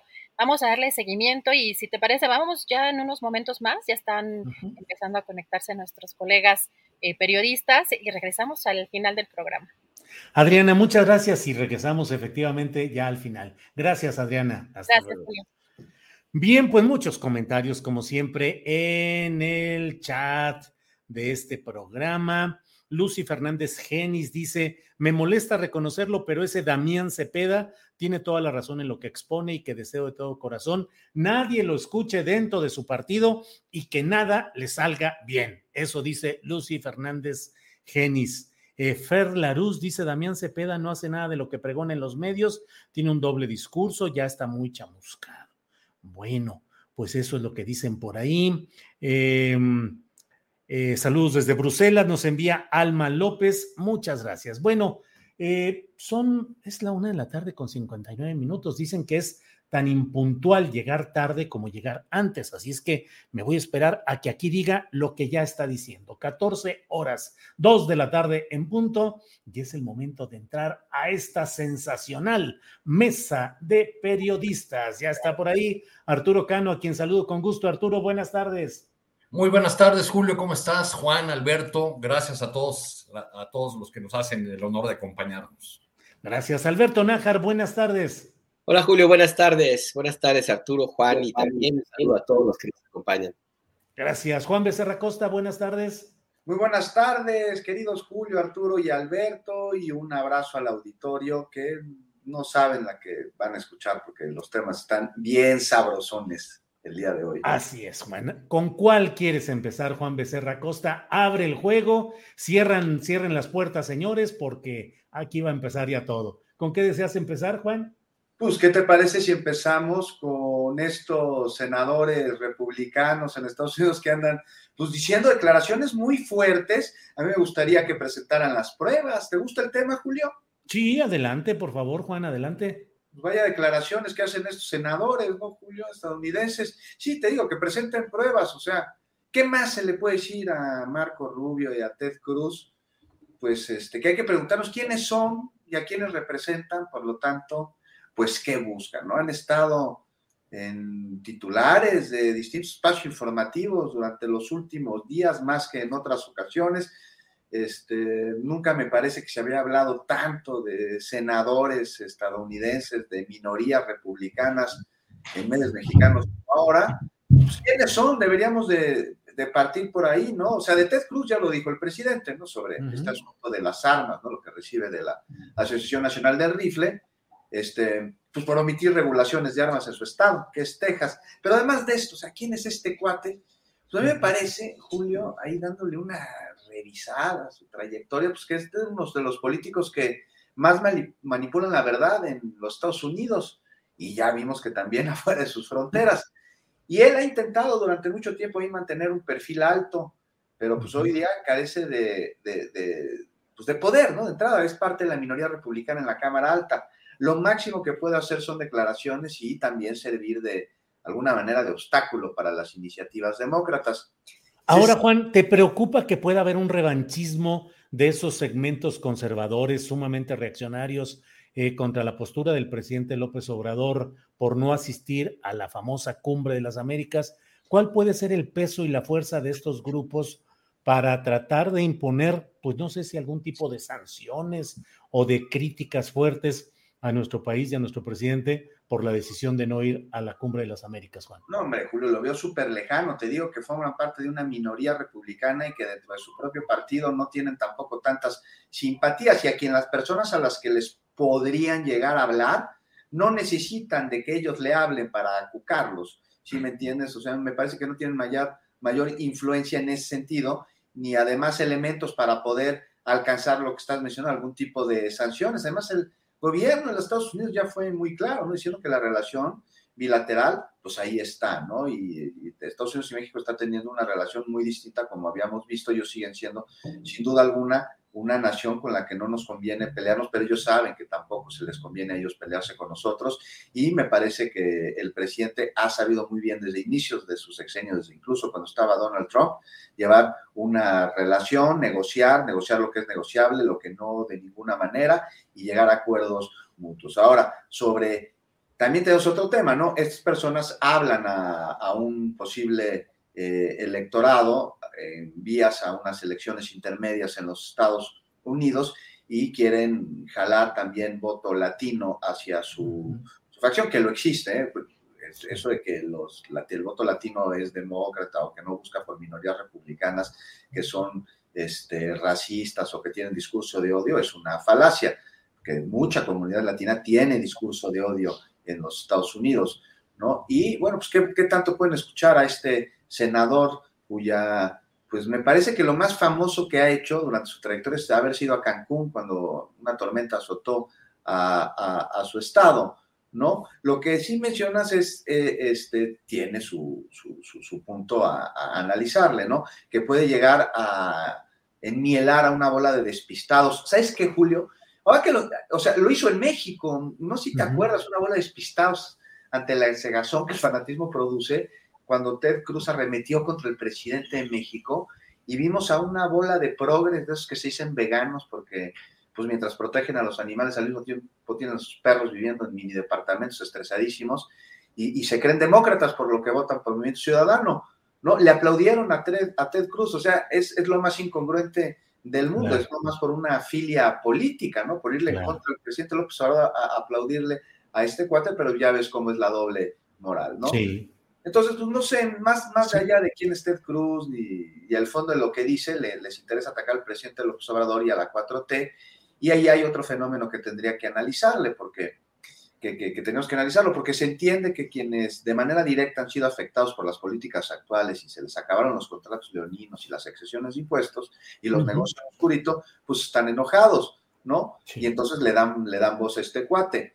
Este, pues y eso es más profundo inconsciente, o sea, tiene que ver con la necesidad de una transformación cultural en la que se dejen atrás, yo creo que significados virreinales que se siguen presentando en muchos mis reyes neocoloniales. Entonces, ya para acabar, Bob Menéndez, Ted Cruz, Marco Rubio, pues que prueben lo que dijeron, ¿no? Como claro. le sugirió el presidente. Y mientras, nosotros tener claro que su agenda es la del odio, eh, la de la exclusión, la de la violencia y la de las armas. Pero de eso a que ejercen sí. alguna influencia para que haya posibles sanciones a México, porque el presidente no fue a la Cumbre de las Américas, no, totalmente fuera. Gracias, Juan. Gracias. Alberto Nájar, mm, desde tu punto de vista, ¿fue positivo o negativo que el presidente de México no fuera a esa Cumbre de las Américas? Mira, yo creo que fue positivo para él porque logró posicionarse eh, como un, un personaje que puede tener una capacidad de liderazgo en América Latina, a sentido contrario a lo que dentro de México, pues muchos en la oposición insisten en no ver, ellos siguen instalados en combatir a un personaje que ellos mismos crearon una caricatura de López Obrador y contra él se están peleando. Y uno de esos elementos de esa caricatura es que se trata de un personaje que no, que no tiene, eh, que es muy aldeano, pues, que no sale del país y que no conoce de diplomacia ni de relaciones exteriores, pues está demostrando todo lo contrario. Eh, me parece que el presidente tiene, eh, demostró un colmillo político pues, bastante grande y muy retorcido, porque aprovechó justamente el momento en el cual eh, su posición podía causar pues mucho impacto, al menos en términos mediáticos, y se, yo me atrevería incluso a decir que agarró con la guardia baja a la clase política estadounidense, que está más concentrada ahora mismo en la guerra en Europa del Este y la presencia cada vez más grande de China en términos comerciales que en lo que implicaría alguna especie de rebelión al sur de su frontera sur. Entonces, en términos eh, de una de imagen política, el presidente, por supuesto que hizo bien, eh, sale ganando en ese sentido. Eh, hay alguna cierta eh, problema con lo que se pudo haber conseguido, yo, pues yo creo que tampoco hay ahí mucho, mucho que discutir. O sea, ya son varias cumbres de las Américas y en ninguna se ha logrado algo concreto que realmente sea útil para México y para América, América Latina. Más bien ha sido como un foro en el cual el presidente en turno de Estados Unidos pues se luce y, eh, en la clase política entienden el mensaje, yo creo que más o menos equivocado, eh, de que eh, cualquiera, de que todos, todos en el mundo y, particularmente América Latina están deseosos de acudir al llamado de los estadounidenses. entonces, a mí, me parece que en, ese sentido, pues no hay mayor pérdida eh, y lo digo porque lo que realmente le importaría en la agenda de la relación binacional, eh, pues la va a discutir en julio, cuando se reúna eh, con el presidente Joe Biden, y ahí sí se discutirán los temas que le importan a, ambos países. Y yo creo que en esta misma dinámica el presidente López Obrador puede llegar también con una oportunidad grande de presionar justo con el respaldo que, que puede llegar, que ha tenido, pues, con su decisión de no acudir a la Cumbre de las Américas, pues presionar para que la agenda en términos migratorios, por ejemplo, pues avance, avance y no, y no, que, no se quede atorada, eh, sobre todo en el tema del, financiamiento económico que Estados Unidos desde el gobierno de Trump pues ofreció hacia Centroamérica. Así es que yo creo que en ese sentido, en términos políticos, al presidente le sale bastante bien. Eh, si a esto le suma el resultado electoral del domingo pasado, pues estará más, más que contento. Mm. Y, yo creo que esta, esta situación puede ser capitalizada muy bien, claro, siempre y cuando pues, se, logre em, hacer una, una, reunión un poco más sólida por parte de los países de la América Latina. Ya hubo un planteamiento, entiendo, de Nicolás Maduro para que se haga una reunión de CELAC eh, y que sea Estados Unidos el invitado. Bueno, ese tipo de situaciones, al menos en el discurso, al presidente de la República le salen, insisto, bastante positivo. Y nada más para cerrar el comentario, pues también hay que entender el contexto eh, real de la realpolitik. En México y Estados Unidos son dos naciones que se necesitan, no solamente por la cuestión económica, sino también por todos los vínculos que se han creado con un enorme intercambio de población que hay entre, entre los dos países. Y además, el presidente López Obrador juega muy bien las cartas de la vieja diplomacia mexicana donde en el discurso se planta como un personaje crítico del gobierno estadounidense, como tiene que ser cualquier presidente mexicano, que tiene que ser fundamentalmente anti-yanqui, pero con la mano izquierda o por lo bajito, pues mantiene eh, y cuida que los intereses estadounidenses, ya en concreto muy comerciales y económicos, no se afecten. Y nada más revisar la, el intenso activismo de Ken Salazar, que ha visitado un montón de veces Palacio Nacional para negociar por empresas muy en concreto. Esa es la doble, la, diplomacia que el presidente López Obrador, insisto, nos ha demostrado que sabe, que sabe jugar muy bien, Julio. Gracias, Alberto. Eh, Arturo Cano, fíjate, estoy leyendo aquí en página 12 el diario argentino, eh, lo que publica la enviada a cubrir la cumbre de las Américas, Karina Micheletto. Ella escribe que eh, los integrantes de la comitiva del presidente de Argentina dicen que es una enorme oportunidad la que tiene eh, el presidente eh, Alberto Fernández. Dicen porque la debilidad de la cumbre es la fortaleza del propio presidente de Argentina.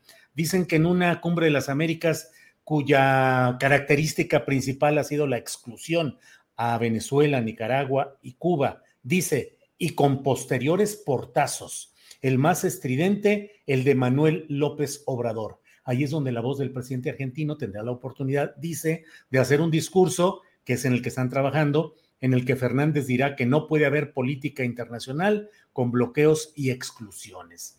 Este largo preámbulo, Arturo, para preguntarte, en el escenario internacional latinoamericano, ¿qué queda? ¿Cuál es la ganancia, la pérdida?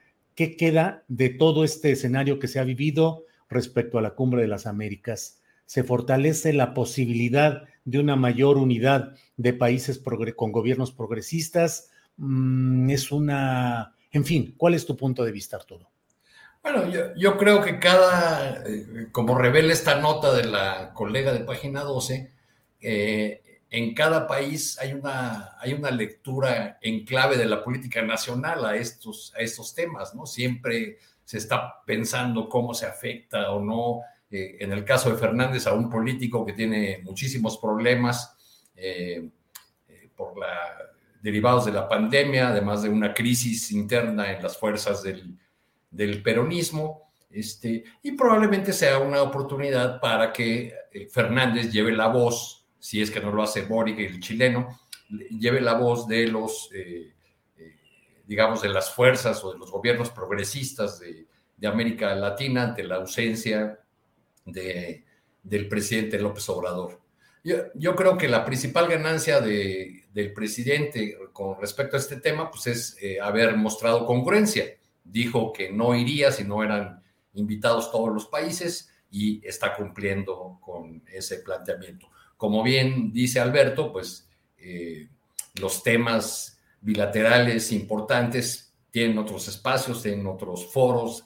Eh, de esta cumbre realmente ha, salido muy poco en el, en el pasado. Es como, como bien dijo Nájar, un, un evento de, de, lucimiento para el presidente de, Estados Unidos y también eh, como reza el lugar común que toda política exterior de Estados Unidos es política doméstica, pues también ayuda a, apuntalar eh, las posiciones de las fuerzas políticas en el debate interno rumbo a elecciones y a ver quién es más enemigo de los comunistas, de los dictadores, de los narcogobernantes, en fin, en este pleito eterno que traen por el, espacio de la, eh, del votante de la derecha en Estados Unidos. No, no debe sorprendernos esta respuesta del, presidente a estos eh, senadores que yo, considero que aún, aunque sean muy estridentes personajes como este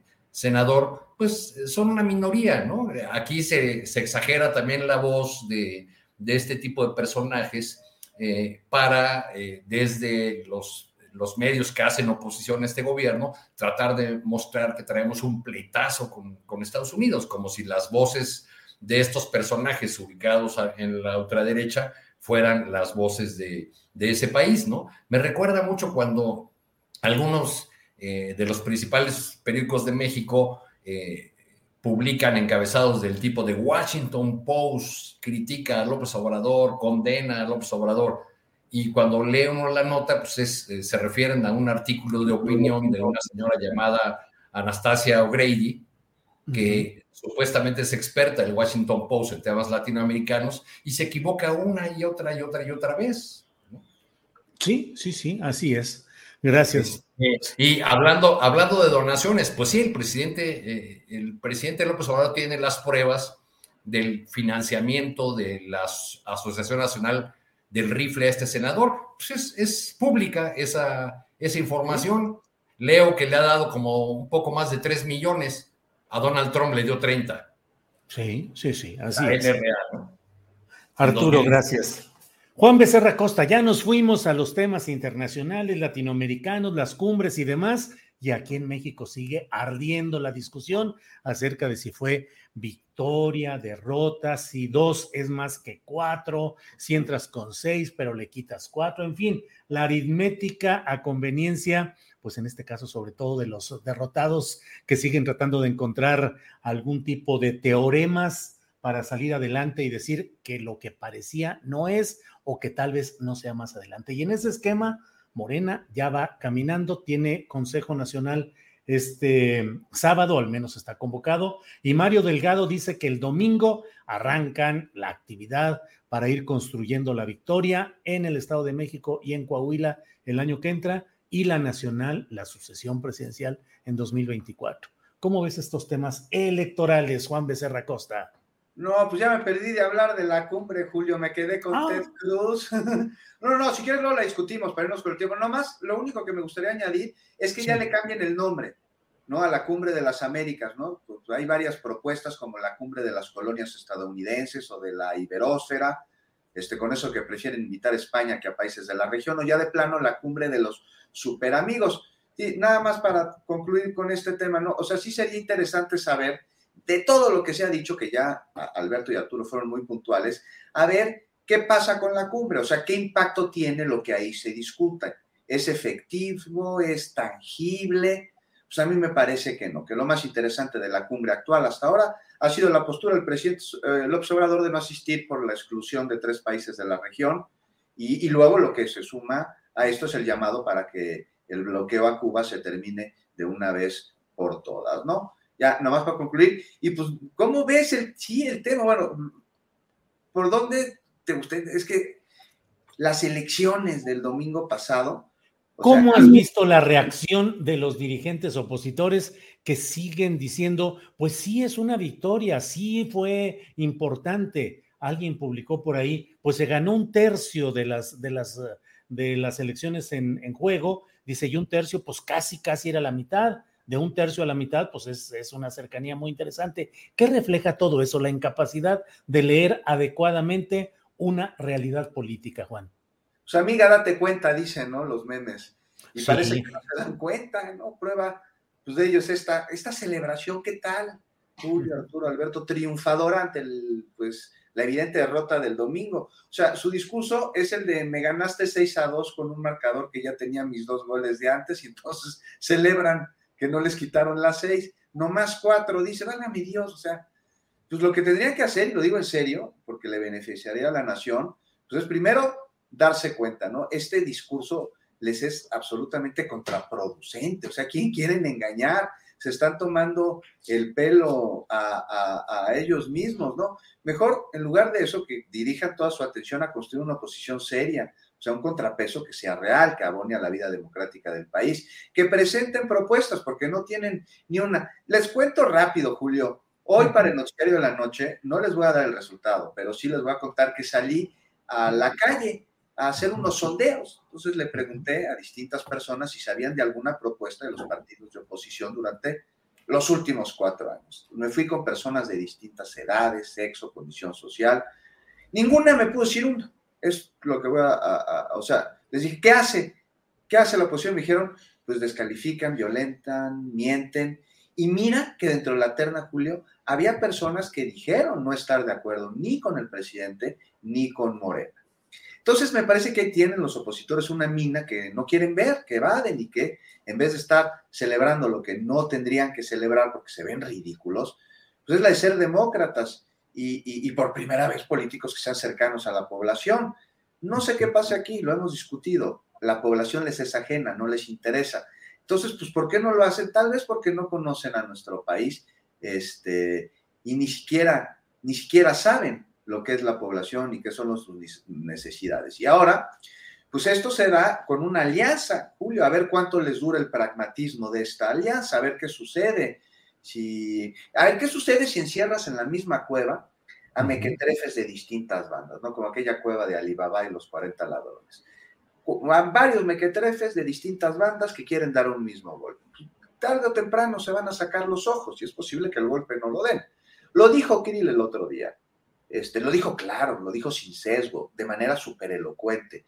Ni en las peores épocas del PRI hoy nuestros aliados. ¿no? O sea, es una declaración que tiene una enorme carga de verdad y que deja ver cuál es la dirección de sus intenciones, que es pues el poder por el poder. No sé qué vaya a suceder. O sea, algo en el PRI de entrada, porque Alito no puede seguir dirigiendo el partido. ¿O sí? Porque ya no se sabe con estos cuates, ¿no? O sea, como ¿Por qué, ¿Por qué no? Si es un genio inmobiliario. sí, sí, sí. sí, de esos tiene. Y esa magia que usa para comprar terrenos en 30 centavos el metro, la usara para multiplicar los votos, imagínense. No, Imagínate, no, no. claro, claro. Ahora, claro. ¿qué va a pasar con Alito? ¿No? O sea, va a salir, Claudio X va a poner a un nuevo dirigente ahí. Sea como sea, esa alianza va a continuar enterrándose a sí misma y teniendo como sepulturero a ellos mismos, porque no hacen otra cosa que meter clavos en su ataúd y no se dan cuenta una vez más. Y prueba de ello, pues es esta celebración triunfadora ante la evidente, ante la evidente derrota del domingo pasado, querido Julio. Gracias, Juan. Gracias, Juan. Alberto Nájar, estoy leyendo en la sección de opinión de la jornada el artículo de Luis Linares Zapata y dice, sin querer mirarse en su espejo, el PRI deambula cual fantasma irredento. Ahí está su actual dirigente, fingiendo firmeza y optimismo para celebrar triunfos etéreos. Caray, salió casi poeta el gran Luis Linares Zapata con esta descripción como de la languidez, del abandono, del desastre. ¿Qué opinas, pues, de la presencia del sostenimiento o no de Alito como dirigente del PRI? Y si de veras le hace daño a esta coalición o si en el fondo pues son los mismos intereses ahí mezclados y ahora que están en terrenos de derrota pues empiezan ciertos deslindes como sucede siempre después de las derrotas. Alberto. Mira, una, una señal de lo que puede venir es la publicación de Movimiento de Mexicanos contra la Corrupción y la Impunidad, de una historia donde revelan, justo como mencionaba Arturo, la magia con la cual Alito Moreno se hizo de un montón de propiedades. Esta, este, estos reportajes, si lo sabemos, pues están listos desde hace un tiempo, se dejan ahí a la espera del momento más adecuado y en cualquier redacción de cualquier eh, medio del mundo se hace de esta manera para poderlo publicar. Eh, así es que pues esto seguramente estaba listo desde hace unos días y se decidió no, seguramente también no publicarlo antes de los comicios como una especie de estrategia de contención de daños con esa idea peregrina que tienen en esa bizarra alianza eh, de que les iba a ir bien en, las elecciones. Y pues ahora decidieron publicarlo, lo cual a mí me llama la atención porque hasta ahora las baterías empiezan a concentrarse en el PRI y en la utilidad de mantener a Alito, Alito Moreno como, como dirigente. Em, yo creo que el destino de Alito pues empieza ya a marcarse, ya cuando su, su gerente, su, su, empleador, su patrón, Claudio X González, ya le manda el mensaje de esta naturaleza, pues casi casi le está diciendo, pues ya comunícate recursos humanos, mano, va a llegar la liquidación y seguramente va a salir de, la dirigencia del PRI. El tema es ahí, bueno, pues sale Alito y quién va a entrar, pues las posibilidades de que entre alguien igual o peor son yo creo que de un 90-95%. Ese partido político tiene que revisar Em, su destino, tiene que revisar qué fue lo que le sucedió, pero también creo yo que es el momento de que, esta, de que los dueños de los partidos o los empleadores, pues también analicen con seriedad si, les, em, si vale la pena que sigan invirtiendo tanto dinero en organismos políticos que no dan una. O sea, no han ganado una sola elección. Del año pasado fueron 15 elecciones, perdieron 13, ahora fueron 6, perdieron 2. En el 2018, pues la planadora los rebasó con el 53% de la votación. Eh, eh, entonces yo, yo, creo que ahí tendrían que revisar hasta dónde la pertinencia de seguir invirtiendo tanto dinero, pues lo, van a mantener. No sé, eh, seguramente tendrán que hacer alguna auditoría, tendrán que revisar quién es el, el autor de la estrategia triunfalista extraña, como si viviéramos en, mundos paralelos o, ellos vivieran en un mundo paralelo. Eh, y además con, ese, con esa frase, ¿no? De que hay tiro con la esperanza de que, de que se suba al ring el presidente López Obrador y, con esta idea de que hay, de que tienen una, eh, la posibilidad de fletarse en un buen tiro eh, con Morena y poderle ganar en 2024, pues yo cuando escuché eso, que lo decía Marco Cortés primero el domingo, lo primero que, que pensé fue, bueno, pues yo creo que ya acabo de descubrir la estratega de la bizarra alianza, se llama, le dicen el, el hay como el cachas, ¿no? Este sí. que publicó Reforma un artículo que también tendrán que revisar que si no los está estafando en su asesoría. Así es que yo creo que es el momento de que, de que se tome la definición, como decía el senador que entrevistaste hace un rato también, y pues habrá que ver. Aquí el punto es muy, muy claro también. Eh, pueden revisar, hacer lo que quieran, tratar de reencauzar la, estrategia, pero al final del día van a seguirse enfrentando con una dura realidad.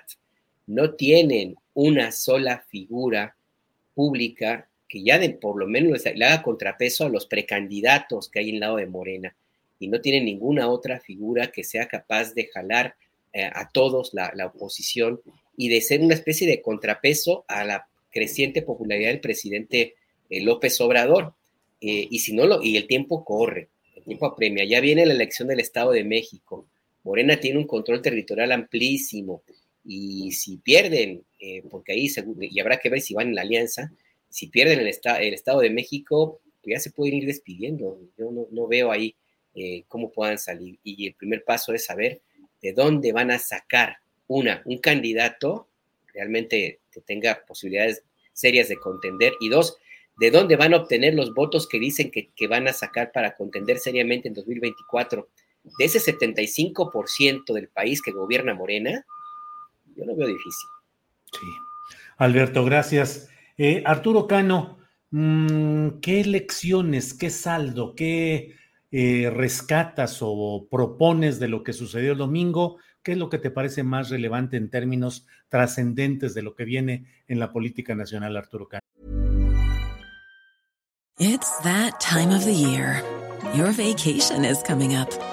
You can already hear the beach waves, feel the warm breeze, relax, and think about work. You really, really want it all to work out while you're away. Monday.com gives you and the team that peace of mind. When all work is on one platform and everyone's in sync, things just flow wherever you are. Tap the banner to go to Monday.com.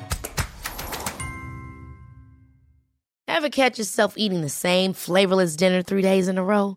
Dreaming of something better? Well, HelloFresh is your guilt free dream come true, baby. It's me, Kiki Palmer. Let's wake up those taste buds with hot, juicy pecan crusted chicken or garlic butter shrimp scampi. Mm. Hello Fresh. Stop dreaming of all the delicious possibilities and dig in at HelloFresh.com. Let's get this dinner party started.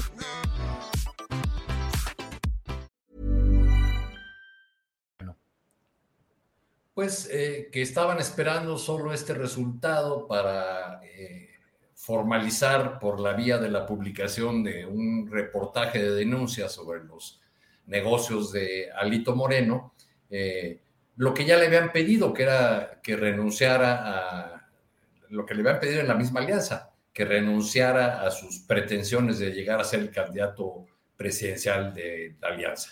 Entonces, la manera de convencerlo, pues, es publicar este, este reportaje. Hasta donde sé, en el PAN han eh, comenzado a crecer las voces que, que plantean que, que el PRI es un lastre, que no hay que ir en alianza con el partido.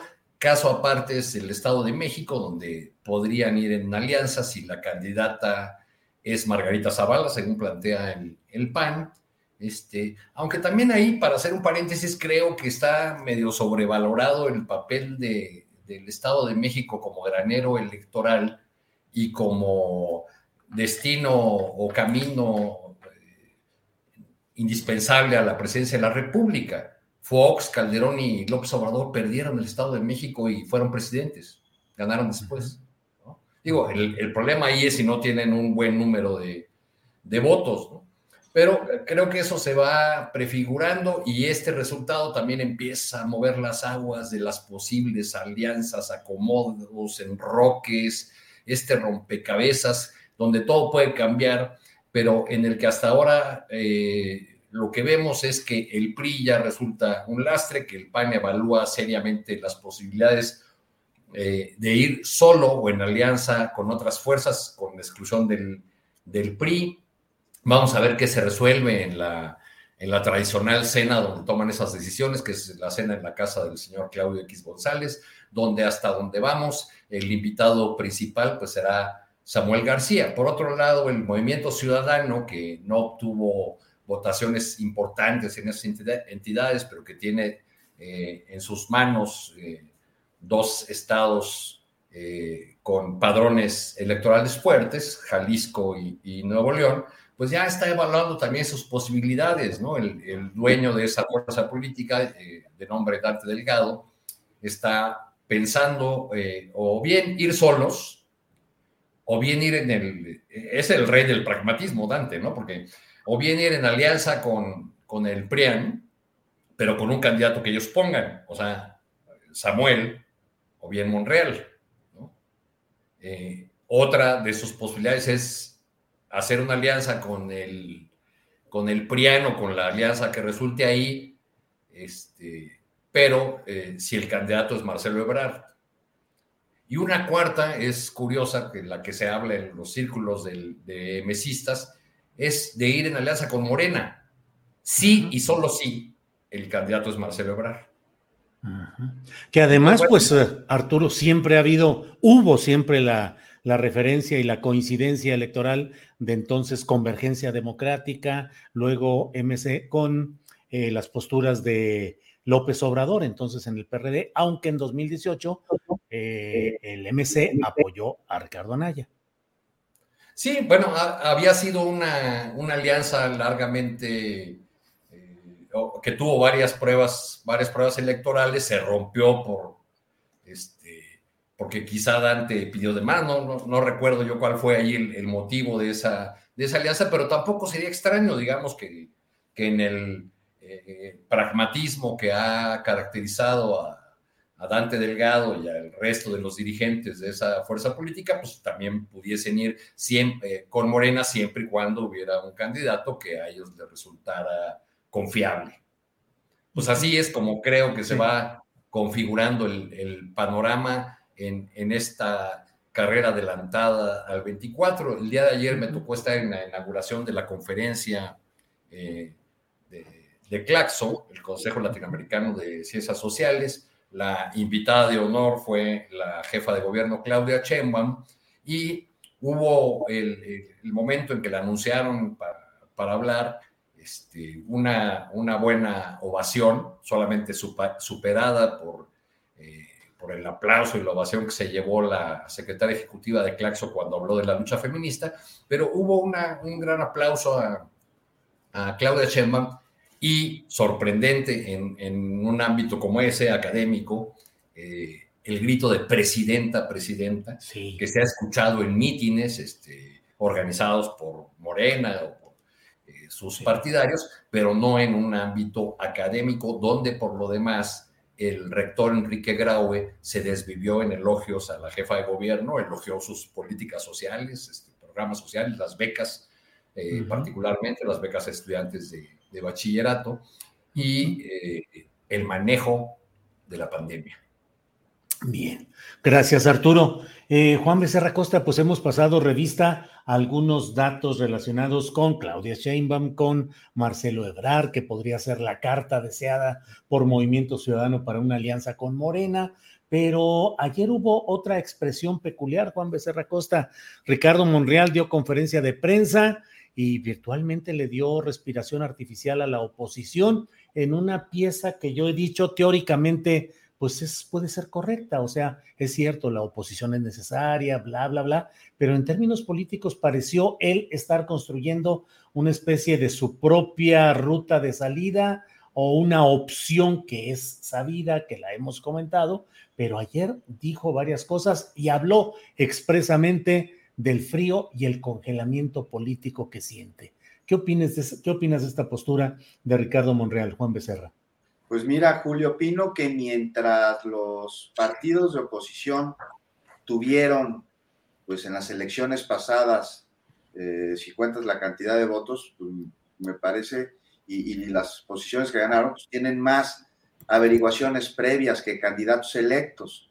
Y bajo esta postura que realmente no hay oposición, lo poquito que queda está en declive, tenemos por otro lado a este personaje que es Ricardo Monreal, que sí declaró esto y además también declaró otras cosas. Insiste en absolutamente todo su derecho, por supuesto, eh, que desea que Morena tenga un nuevo método de selección de candidatos. Se dijo haber sido víctima de las encuestas, por eso busca que haya otra selección, otro tipo de método de seleccionar candidatos, este, o buscar otras opciones. Y es algo que sin duda dentro del partido se va a tener que discutir este, de acuerdo a democracia y ya decidir bajo los estatutos que ahí se plantean. Es un asunto partidista. Ahora, de momento, sí, eh, también Monreal, ve que, que, dijo ahora, se dijo ajeno a la intención de buscar otro partido. ¿eh? En caso de que él no fuera el candidato, dijo que, que, le preguntó, dijo que no le ha pasado por la cabeza en una entrevista por ahí dicen, no me acuerdo qué medio, que no le ha pasado por la cabeza irse a ningún otro partido. Imagínate, ¿se la creemos, Juan Becerra Costa? A eso vamos, ¿no? Eso dijo ahorita. Y, y, bajo este discurso, pues añade, ¿no? Que, que él lucha dentro de Morena. Y sí, está claro que lucha dentro de Morena. O sea, me parece que la oposición a Morena, por eso ese preámbulo que hice, pues no está evidentemente fuera de ella, porque de plano ahí no hay oposición, lo vimos en las elecciones. Este, pero sí existe una oposición y está dentro y Monreal forma parte de ella. Y su grupo, este, pues ellos, ya lo dijiste, tú aseguraron que sí hay tiro, ¿no? Con la oposición para el 2024. O ¿qué quiso decir con esto de si hay tiro con la oposición para el 2024? pues más allá me parece que entre líneas, o por lo menos así lo leo, se habla de que de alguna manera hay un grupo disidente dentro del movimiento al que dice pertenecer, este, de quienes se dicen llamar parte, este, al hacer suyas propuestas, pero al mismo tiempo, pues no compartir aspectos de toma de decisiones. Y para no irnos más allá, pues me da la impresión de que, aquí lo que realmente quieren pues, es más hueso, Julio, que todo se remite a ello. No es de nadie secreto que sería muy complicado que Monreal fuera candidato de Morena en el 2024, al tiempo en que Ricardo Monreal tiene esta fuerte y, y, además con todo su derecho y auténtica aspiración, una en la que no encuentra apoyo por quienes mueven los hilos de decisión dentro del partido. Entonces, pues parece lejano aquel asunto, ¿no? Y no lo es, en el que 30 legisladores, recordaremos, se pusieron aquella comisión especial por Veracruz, el el enfrentamiento que tuvieron Monreal y Cuitlagua, que García por la atención, pues de alguien que es muy gente suya, ¿no? O sea, de, del Río Virgen. Y más allá, Julio, de resoluciones judiciales, pues estas fueron opacadas por una disputa política del grupo, lo que deja mucho que, decir. Y también más allá de lo que hoy diga Monreal en un contexto en el que lucha por no salir de Morena para ser su candidato, cosa que repito, es difícil, este, pues que dijo que no contendería por otro partido, te preguntas, ¿le creemos?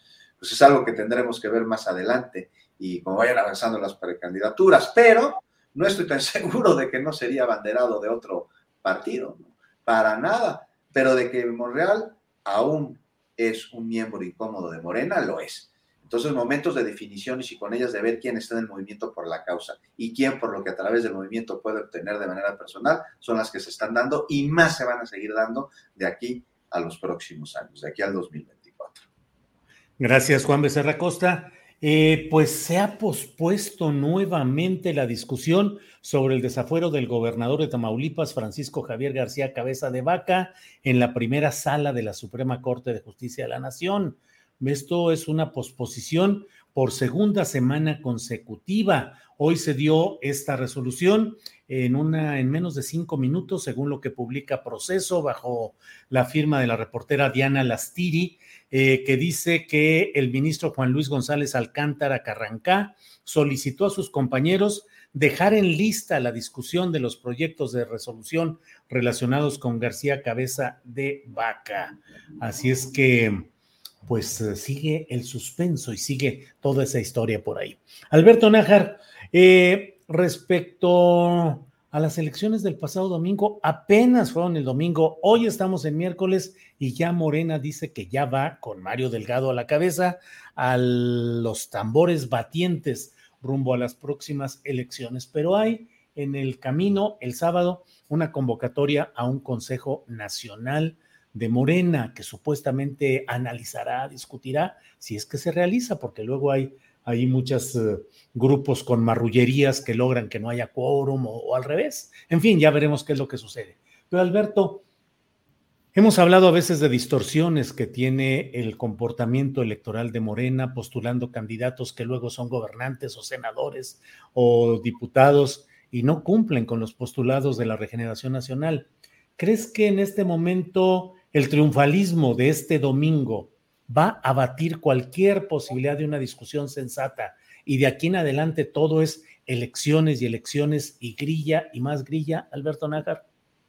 Yo creo que sí, y no únicamente, Julio, por el triunfalismo del, por el resultado electoral del domingo, sino porque el presidente López Obrador le dio un espaldarazo a Mario Delgado, dijo que confía en él, algo que pues dentro, al interior del partido y algunos del, consejo, pues que se realizaría este fin de semana, no creo que les haya caído muy bien, porque si bien es cierto que las cuentas que rinde Mario Delgado no son tan catastróficas como se podía haber previsto, pues también lo es que en esta decisión extremadamente pragmática de postular a cualquiera, pues el costo puede ser alto en adelante.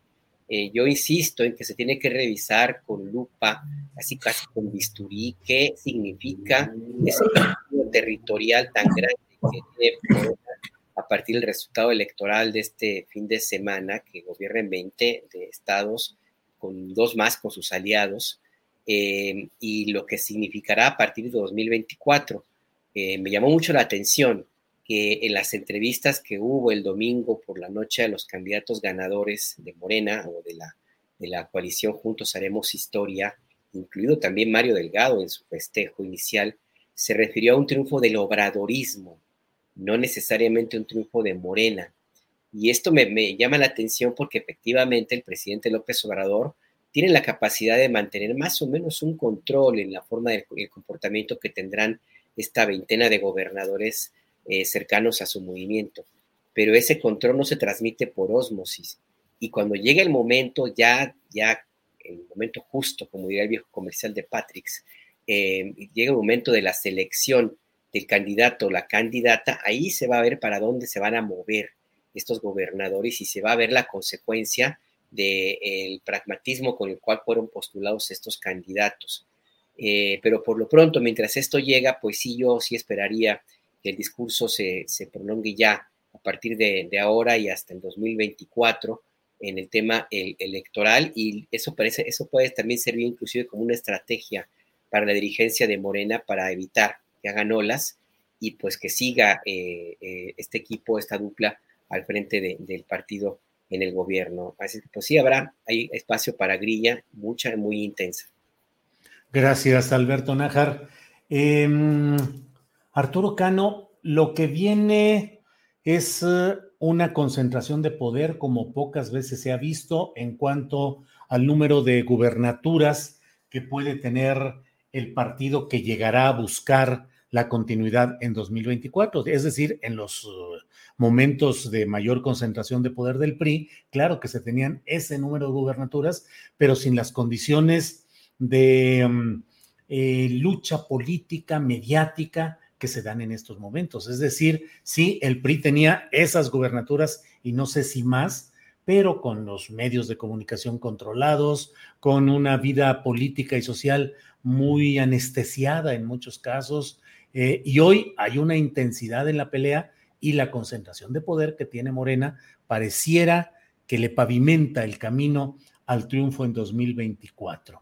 ¿Crees, Arturo Cano, que las condiciones van a ser de una larga estancia de Morena, de su sentido, de su espíritu en el poder? Es decir, que vamos a tener una etapa larga de morenismo en el poder o las cosas pueden complicarse a pesar de que hoy parecen muy positivas para Morena, Arturo.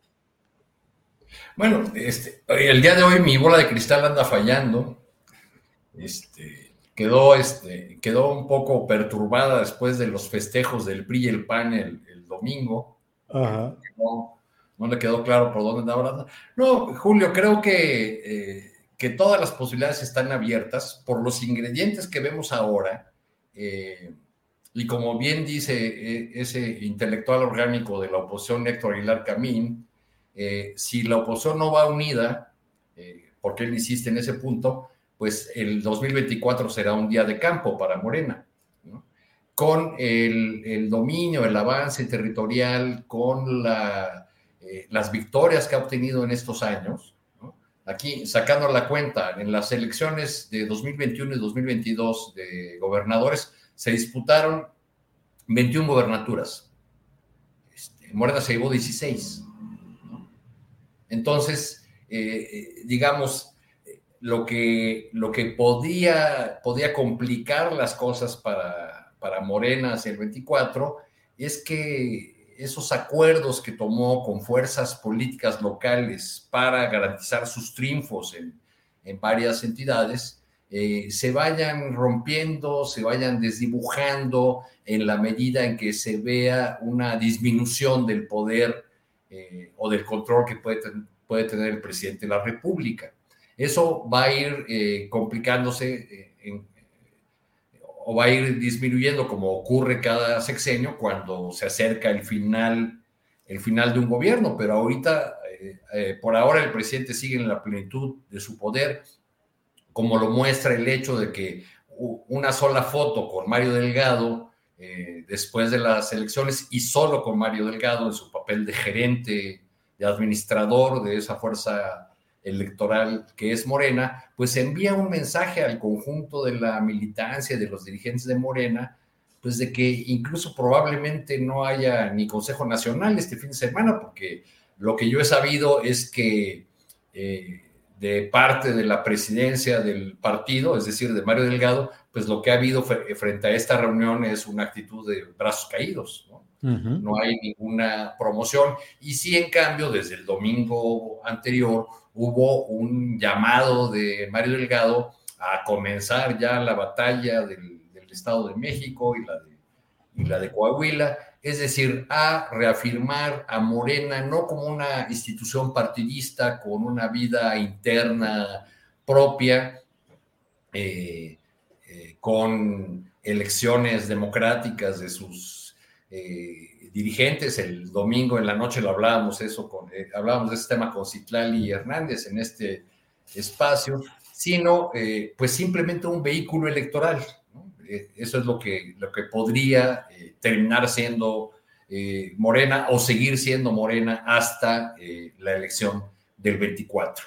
Ya sin el liderazgo del presidente López Obrador, que ha dicho una y otra vez que él se retira y que ni el teléfono va a contestar en cuanto termine su mandato, pues será otro cantar y veremos si los que queden ahí eh, tienen el interés de construir realmente un partido político o si mantienen esta idea de partido-movimiento que más bien ha sido eh, partido, estructura electoral, ¿no?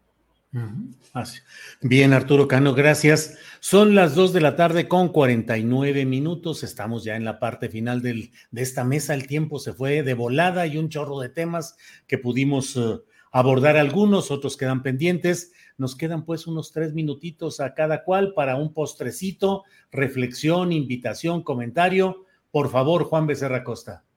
Hasta en menos tiempo nos aventamos el postrecito, querido Julio. ¿Sabes qué? El, agua en Nuevo León es tema desde hace varios días y este es tema mediático desde hace varios días, pero es un tema que lleva muchísimo tiempo y al que no se le ha dado la atención, no solo en Nuevo León, sino también en otros estados de la República. Antes de entrarle a Nuevo León, a mí me gustaría recordar el gravísimo problema que existe con las concesiones de pozos de agua en distintos estados de la República, sobre todo en aquellos en los que hay estrés hídrico, como hay varios en el Bajío, como lo como sucede, por ejemplo, en Guanajuato, en donde hay zonas en las que los pobladores tienen muy poca agua y al mismo tiempo se otorgaron concesiones a refresqueras, por ejemplo, a FEMSA, a Cola, para que de manera prácticamente indiscriminada exploten este recurso de la nación, está además a precios bajísimos, o sea, las concesiones y lo que tiene que pagar por ellas cada año es ridículo en comparación a los beneficios económicos que reciben a cambio. En zonas de estrés hídrico, en zonas en donde la población no tiene el suministro de agua este, y eh, se tiene que ver en la necesidad de comprar estos refrescos que sí explotan el agua porque les es menos caro, porque les es más barato, con consecuencias terribles en materia de salud pública, como ya vimos con la pandemia de COVID. Estos refrescos pues son precursores de comorbilidades que complican enormemente los síntomas y que lo derivan en enfermedad grave y que incluso en la muerte. Y ahora vemos que pues Nuevo León está teniendo este problema, la sequía ya pues, en el norte agrava una situación sin duda, pero no es la causa en sí, es decir, no se le puede echar la culpa a la sequía de la escasez de líquido. Eh, es una situación climatológica propia de la región que ha agravado un problema desatendido por un lado, que por el otro responde, como suele suceder, a situaciones relacionadas con la relación entre gobernantes y empresarios que dan ahí contratos, licitaciones, concesiones que eh, de entrada no tuvieron que haber existido en esta zona de la República, ¿no? En este caso, pues concesiones de explotación de, agua en zonas también de estrés hídrico por parte de refresqueras y por parte de cerveceras. Algo no nuevo, sin duda, pero sí que debe resolverse y algo sobre lo cual el gobierno del Estado tiene facultad de intervenir. Porque si bien, y si hay que ser claros en esto, las concesiones de agua no las dieron los actuales, no las dieron ellos, ni los anteriores, o sea, los de antes, pero los actuales, Samuel García, él sí tiene la facultad ahora de cerrarles la llave algo que no ha hecho. Entonces viene a buscar ayuda del gobierno federal porque quiere chiflar y comer pinole al mismo tiempo. Y ahí está el resultado. Es un desastre también es el resultado de colocar a la cabeza del gobierno pues, un personaje que nada más no gobierna, que es un tiktokero, que es una celebridad, que es un cuate que da declaraciones fuertes y que vive la vida pues de manera muy alegre y que, antes de ser gobernador una de sus principales preocupaciones pues, era el hoyo de golf, algo en lo que aprendió muy, muy de chiquito, como mencionó, que él aprendió la disciplina porque su papá lo llevaba a jugar golf los sábados, creo. De acuerdo. Entonces, pues es, es, es, es, un problema que está pagando la población de Nuevo León, una población que votó por este gobernador, también me parece que en la ignomía, pero finalmente, pues son las personas que pusieron a Samuel García en el cargo, el Grupo Monterrey, los que van a terminar pagando una factura muy cara, porque de entrada el mercado inmobiliario en Monterrey está viniendo abajo por no atender el problema del agua. Entonces hay que ver, ahí está su boomerang que lanzaron a la candidatura y el que le dieron la gubernatura. Pues así es, Juan Becerra Costa. Simplemente agrego como un dato algo que publicó el año pasado El Horizonte, este diario de Nuevo León, con los nombres de los principales personajes que han acaparado concesiones de agua pública para fines privados. Y a la cabeza está la señora Olga del Carmen Sánchez Cordero Dávila, con cuatro concesiones y una más con el apellido de Casada, es decir, de García. Ella en total eh, tiene la disponibilidad de 1.267.136 metros cúbicos de agua al año. 1.267.136 metros cúbicos al año. Además, están otros personajes que han sido políticos relevantes allá. Benjamín Clarión Reyes, que fue eh, gobernador, Arturo B. de la Garza, familiares de Sócrates Rizo, entre quienes tienen este tipo de concesiones. En fin. Eh, y en Querétaro también, Juan, donde está también bien movido el asunto del agua, con muchas protestas y con mucha organización en busca de impedir eh, una decisión muy de sopetón que hizo el Congreso del Estado dominado por panistas para privatizar el agua. En fin, todo un tema de verdad, Juan Becerra, qué bueno que lo tocaste, gracias. Alberto Nájar, postrecito, por favor. Mira, dos temas rapidísimo, mi querido Julio. Uno, a propósito de, lo que viene para la alianza Va por México, pues yo creo que sí insisto en que tienen que revisarse, porque bueno, hasta Loret de Mola los regañó. Sí. En la columna y creo que prepara algo ahí en su, en su portal Latinos hoy para volverse a, burlar de la alianza, donde dice cuál tiro, si les pusieron una paliza y les dijo que eran peso mosca y bueno, en fin. O sea, si ya hasta este personaje, que tan este, compañero Loret de Mola, pues los regaña, pues yo creo algo, que... Algo no está fluyendo ahí, parece, ¿no, Alberto? Pues sí, es que sí, exactamente. A veces las cuentas bancarias como que tienen problemas, ¿eh? sí, se retrasan. Así es manden por, por, por, este, por Electra a ver si le llega. Sí. Eh, y, el otro tema rapidísimo, Julio, eh, Arturo, Juan, ¿qué onda con García Cabeza de Vaca? No ha dado la cara, el gobernador de Tamaulipas no se le ve. Hoy la Corte pues, vuelve a posponer la discusión sobre su eventual desafuero. Se publicó que hay un ministro que está por la idea de que no sea eh, desaforado, pero mientras se resuelve esto, pues el gobernador está escondido y, llama, llama la atención porque eh, la posibilidad de que, de que, sea detenido pues crece cada día y ahí esto puede enrarecer todavía más el clima eh, de violencia política en, Tamaulipas. No hay que olvidar que Américo Villarreal o los colaboradores del ahora candidato, eh, candidato ganador de las elecciones llegaron amparados a las votaciones el domingo por el riesgo de que los fuera a detener y no hay que olvidar que allí ya hubo un asesinato de un candidato eh, que todas las luces de las encuestas señalaban como seguro triunfador em, eh, al gobierno de Tamaulipas. Entonces ahí este, se llevan pesado en Tamaulipas. Creo que no hay que perder de vista lo que suceda en aquella entidad donde mi impresión, y no me la quito de la, de la cabeza, es que el gobierno federal de López Obrador y los anteriores ya, dan por perdido Tamaulipas, simplemente se han dedicado a administrar la violencia y eso siempre tiene, tiene consecuencias, así es que pues habrá que estar muy pendientes allí en, en esa tierra, mi querido Julio. Totalmente de acuerdo, Alberto. Hay que estar muy atentos a lo que sucede ahí y efectivamente, pues los poderes dominantes han sido esos poderes oscuros. Eh, lo que recuerdas, pues la ejecución de Rodolfo Torre Cantú a una semana de las elecciones y cuando era el candidato del PRI, que en esos tiempos ganaba porque ganaba y todo apuntaba que él iba a ser el ganador y bueno, fue ejecutado en una operación relampagueante de un minuto, minuto y segundos. Lo bajaron de su camioneta, lo hincaron y lo ejecutaron. Eh, quedó su hermano, que hizo un sexenio atemorizado, totalmente arrinconado, Egidio Torre, y bueno, pues es que ahí lo que acaba mandando son los otros poderes. Gracias, Alberto Nájar. Arturo Cano, eh, postrecito para cerrar esta mesa de periodistas, por favor. Para, para, seguir con el asunto electoral, pues un postrecito abstencionista, Julio. Entre, ah. entre los muchos datos que nos dejó esta elección está ah. una preocupante o preocupantes niveles de, de, abstención. Me parece que solamente Tamaulipas y Durango eh, superaron los rangos de la elección anterior comparable. Eh, pero me llamó mucho la atención el caso de Oaxaca, porque es un estado eh, pues plenamente obradorista. Claro, se atravesó el huracán Ágata, eso pudo haber complicado las cosas en, en algunas comunidades, pero no creo que en las ciudades importantes, porque ahí en, en Oaxaca se registró una 17% eh, menos de votos que la elección anterior comparable, ¿no?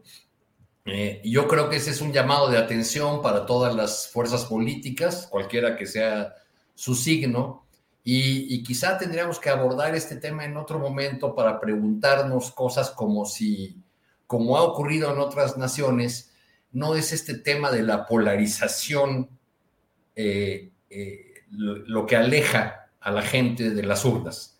Es decir, en algunos escenarios donde eh, el conflicto político llega a niveles muy rudos de polarización, hay una parte de la eh, sociedad que decide sustraerse del asunto, que se niega a participar, que decreta que hay demasiada mierda en la política y que entonces ya no le interesa para nada votar, o que simplemente no se ve representada en ninguna de las fuerzas políticas, en ninguno de los candidatos, y eso debe preocupar pues al conjunto de las fuerzas políticas del país independientemente de, su signo.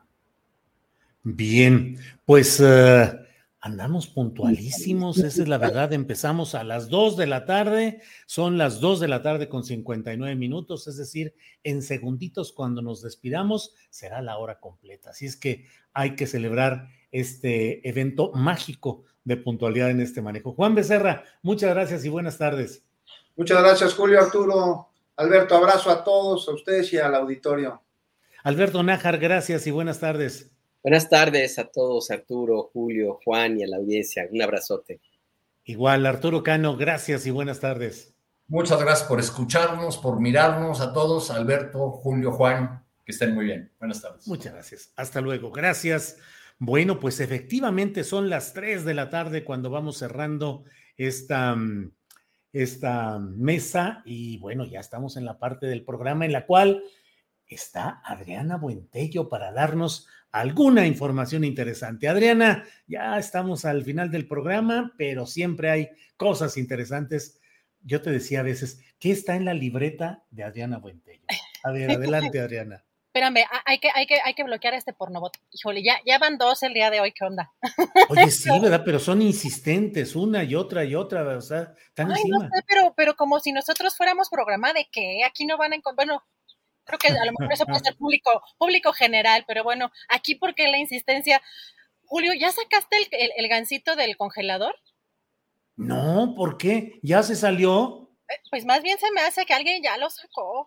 Se descongeló, no me digas eso. Fíjate, fíjate lo interesante. Hoy, en conferencia de prensa, Julio, el senador Ricardo Monreal, el senador morenista Ricardo Monreal, dijo que Movimiento Ciudadano va a ir solo, que así se lo dio a conocer Dante Delgado y la dirigencia de Movimiento Ciudadano.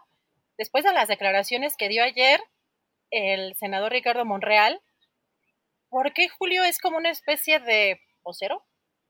Monreal es el arma secreta de Movimiento Ciudadano, porque vamos a ver a qué hace alusión en esto que te voy a, que, vamos a poner en unos momentos. Dice que será más difícil para eh, la oposición sin esta alianza. Y eh, dice, yo expresé una posibilidad frente a la decisión política de sobrevivir ¿De Monreal o de la oposición? Dice, yo creo que Dante está diseñando su propia estrategia y es uno de los políticos más brillantes. Está interesante lo que dice. También dice, la oposición debería revisar su estrategia. Son dos minutitos. Vamos a escuchar qué es lo que dice y platicamos. Sí, sí.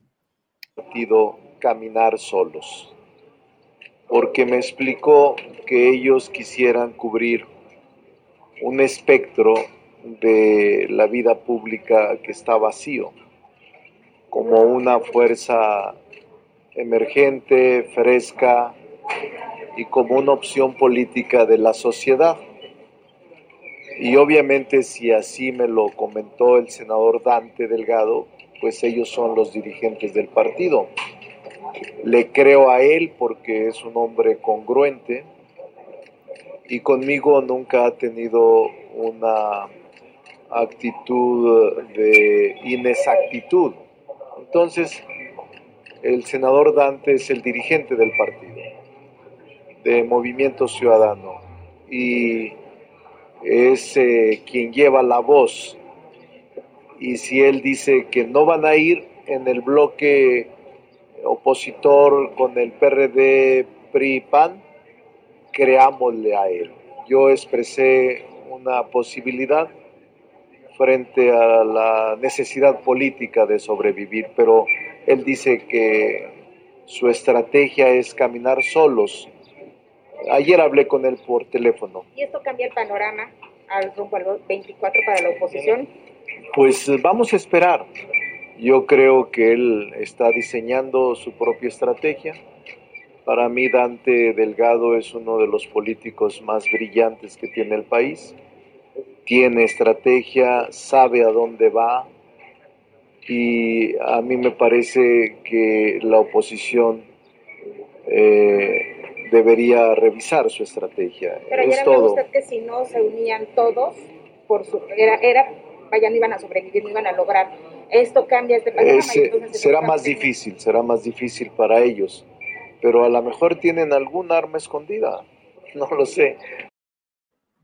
Un arma escondida, Adriana Buentello. Qué declaraciones, ¿no? Digo, desde luego todos eh, nos equivocamos y hay que tener la entereza para corregir y demás, pero pues sí, resulta muy curioso que ayer dijera tan enfático y tan definitorio eh, Ricardo Monreal que, se iba a unir Movimiento Ciudadano al otro grupo de partidos opositores y hoy ya las cosas cambian. Y pues, ¿qué será, Adriana Buentello, que le llamaron de veras para sacarlo del congelador? Al menos una mano naranja lo sacó y le dijo, gancito color naranja, congelado, pero color naranja, Adriana Buentello. Fíjate que yo, mi visión, bueno, mi análisis va, yo creo que ya estaba, pues, listo o ya lo habían sacado del congelador ahí en Movimiento Ciudadano pero está convencido probablemente Ricardo Monreal de que se necesita una alianza pues con todos los partidos de oposición y de alguna manera fue una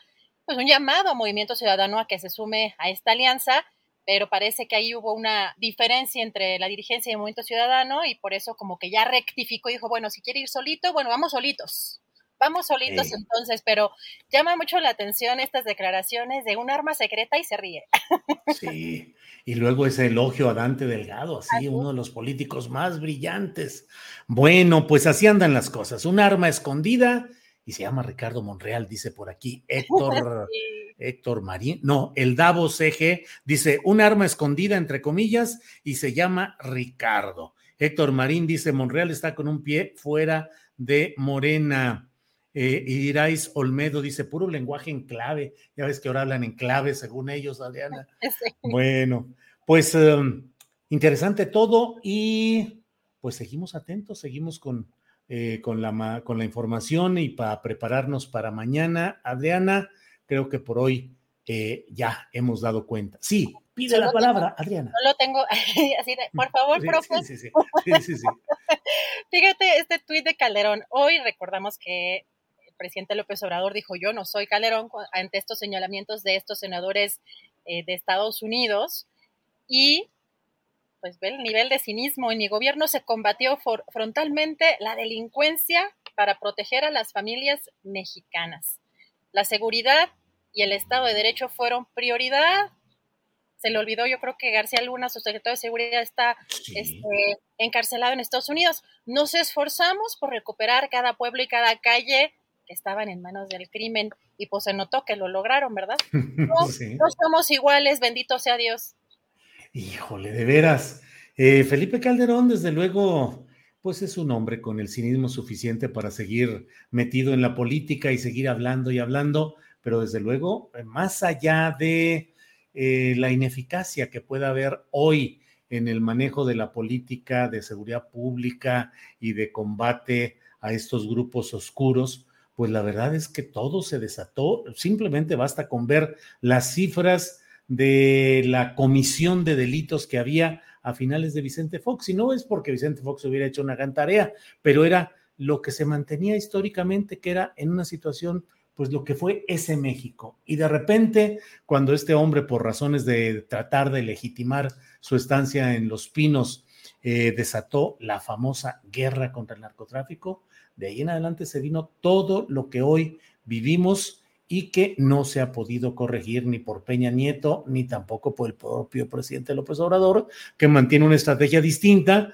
pero que a estas alturas sigue el índice de criminalidad muy alto en el país. Pero bueno, pues mientras tanto, Felipe en la alberca, en el agua y en el cinismo. Y además hay que recordar que esta estrategia también comenzó como parte de una aparente legitimación tras un fraude electoral. Así que todo viene conectado, y realmente, como dices, el nivel de cinismo es espeluznante. ¿Ya no hay nada? No, no ahora sí ya. bueno, eh, bueno, pues entonces, um, pues a darle las gracias a la audiencia, a quienes nos han acompañado en esta transmisión. Los invito hoy a las nueve de la noche para una videocharla astillada en YouTube, en Facebook, en Twitter y luego disponible en podcast. Y Adriana, pues gracias a la tripulación astillero, gracias a ti y a prepararnos para el siguiente programa. Gracias, Julio. Gracias a todos. Buen provecho. Hasta mañana.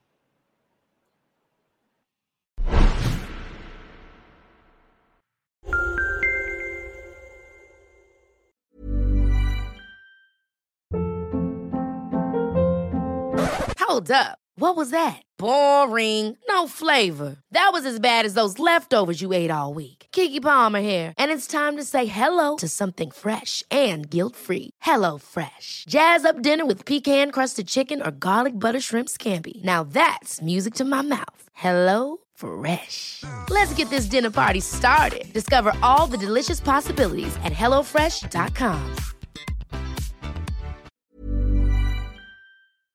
Para que te enteres del próximo noticiero, suscríbete y dale follow en Apple, Spotify, Amazon Music, Google o donde sea que escuches podcast.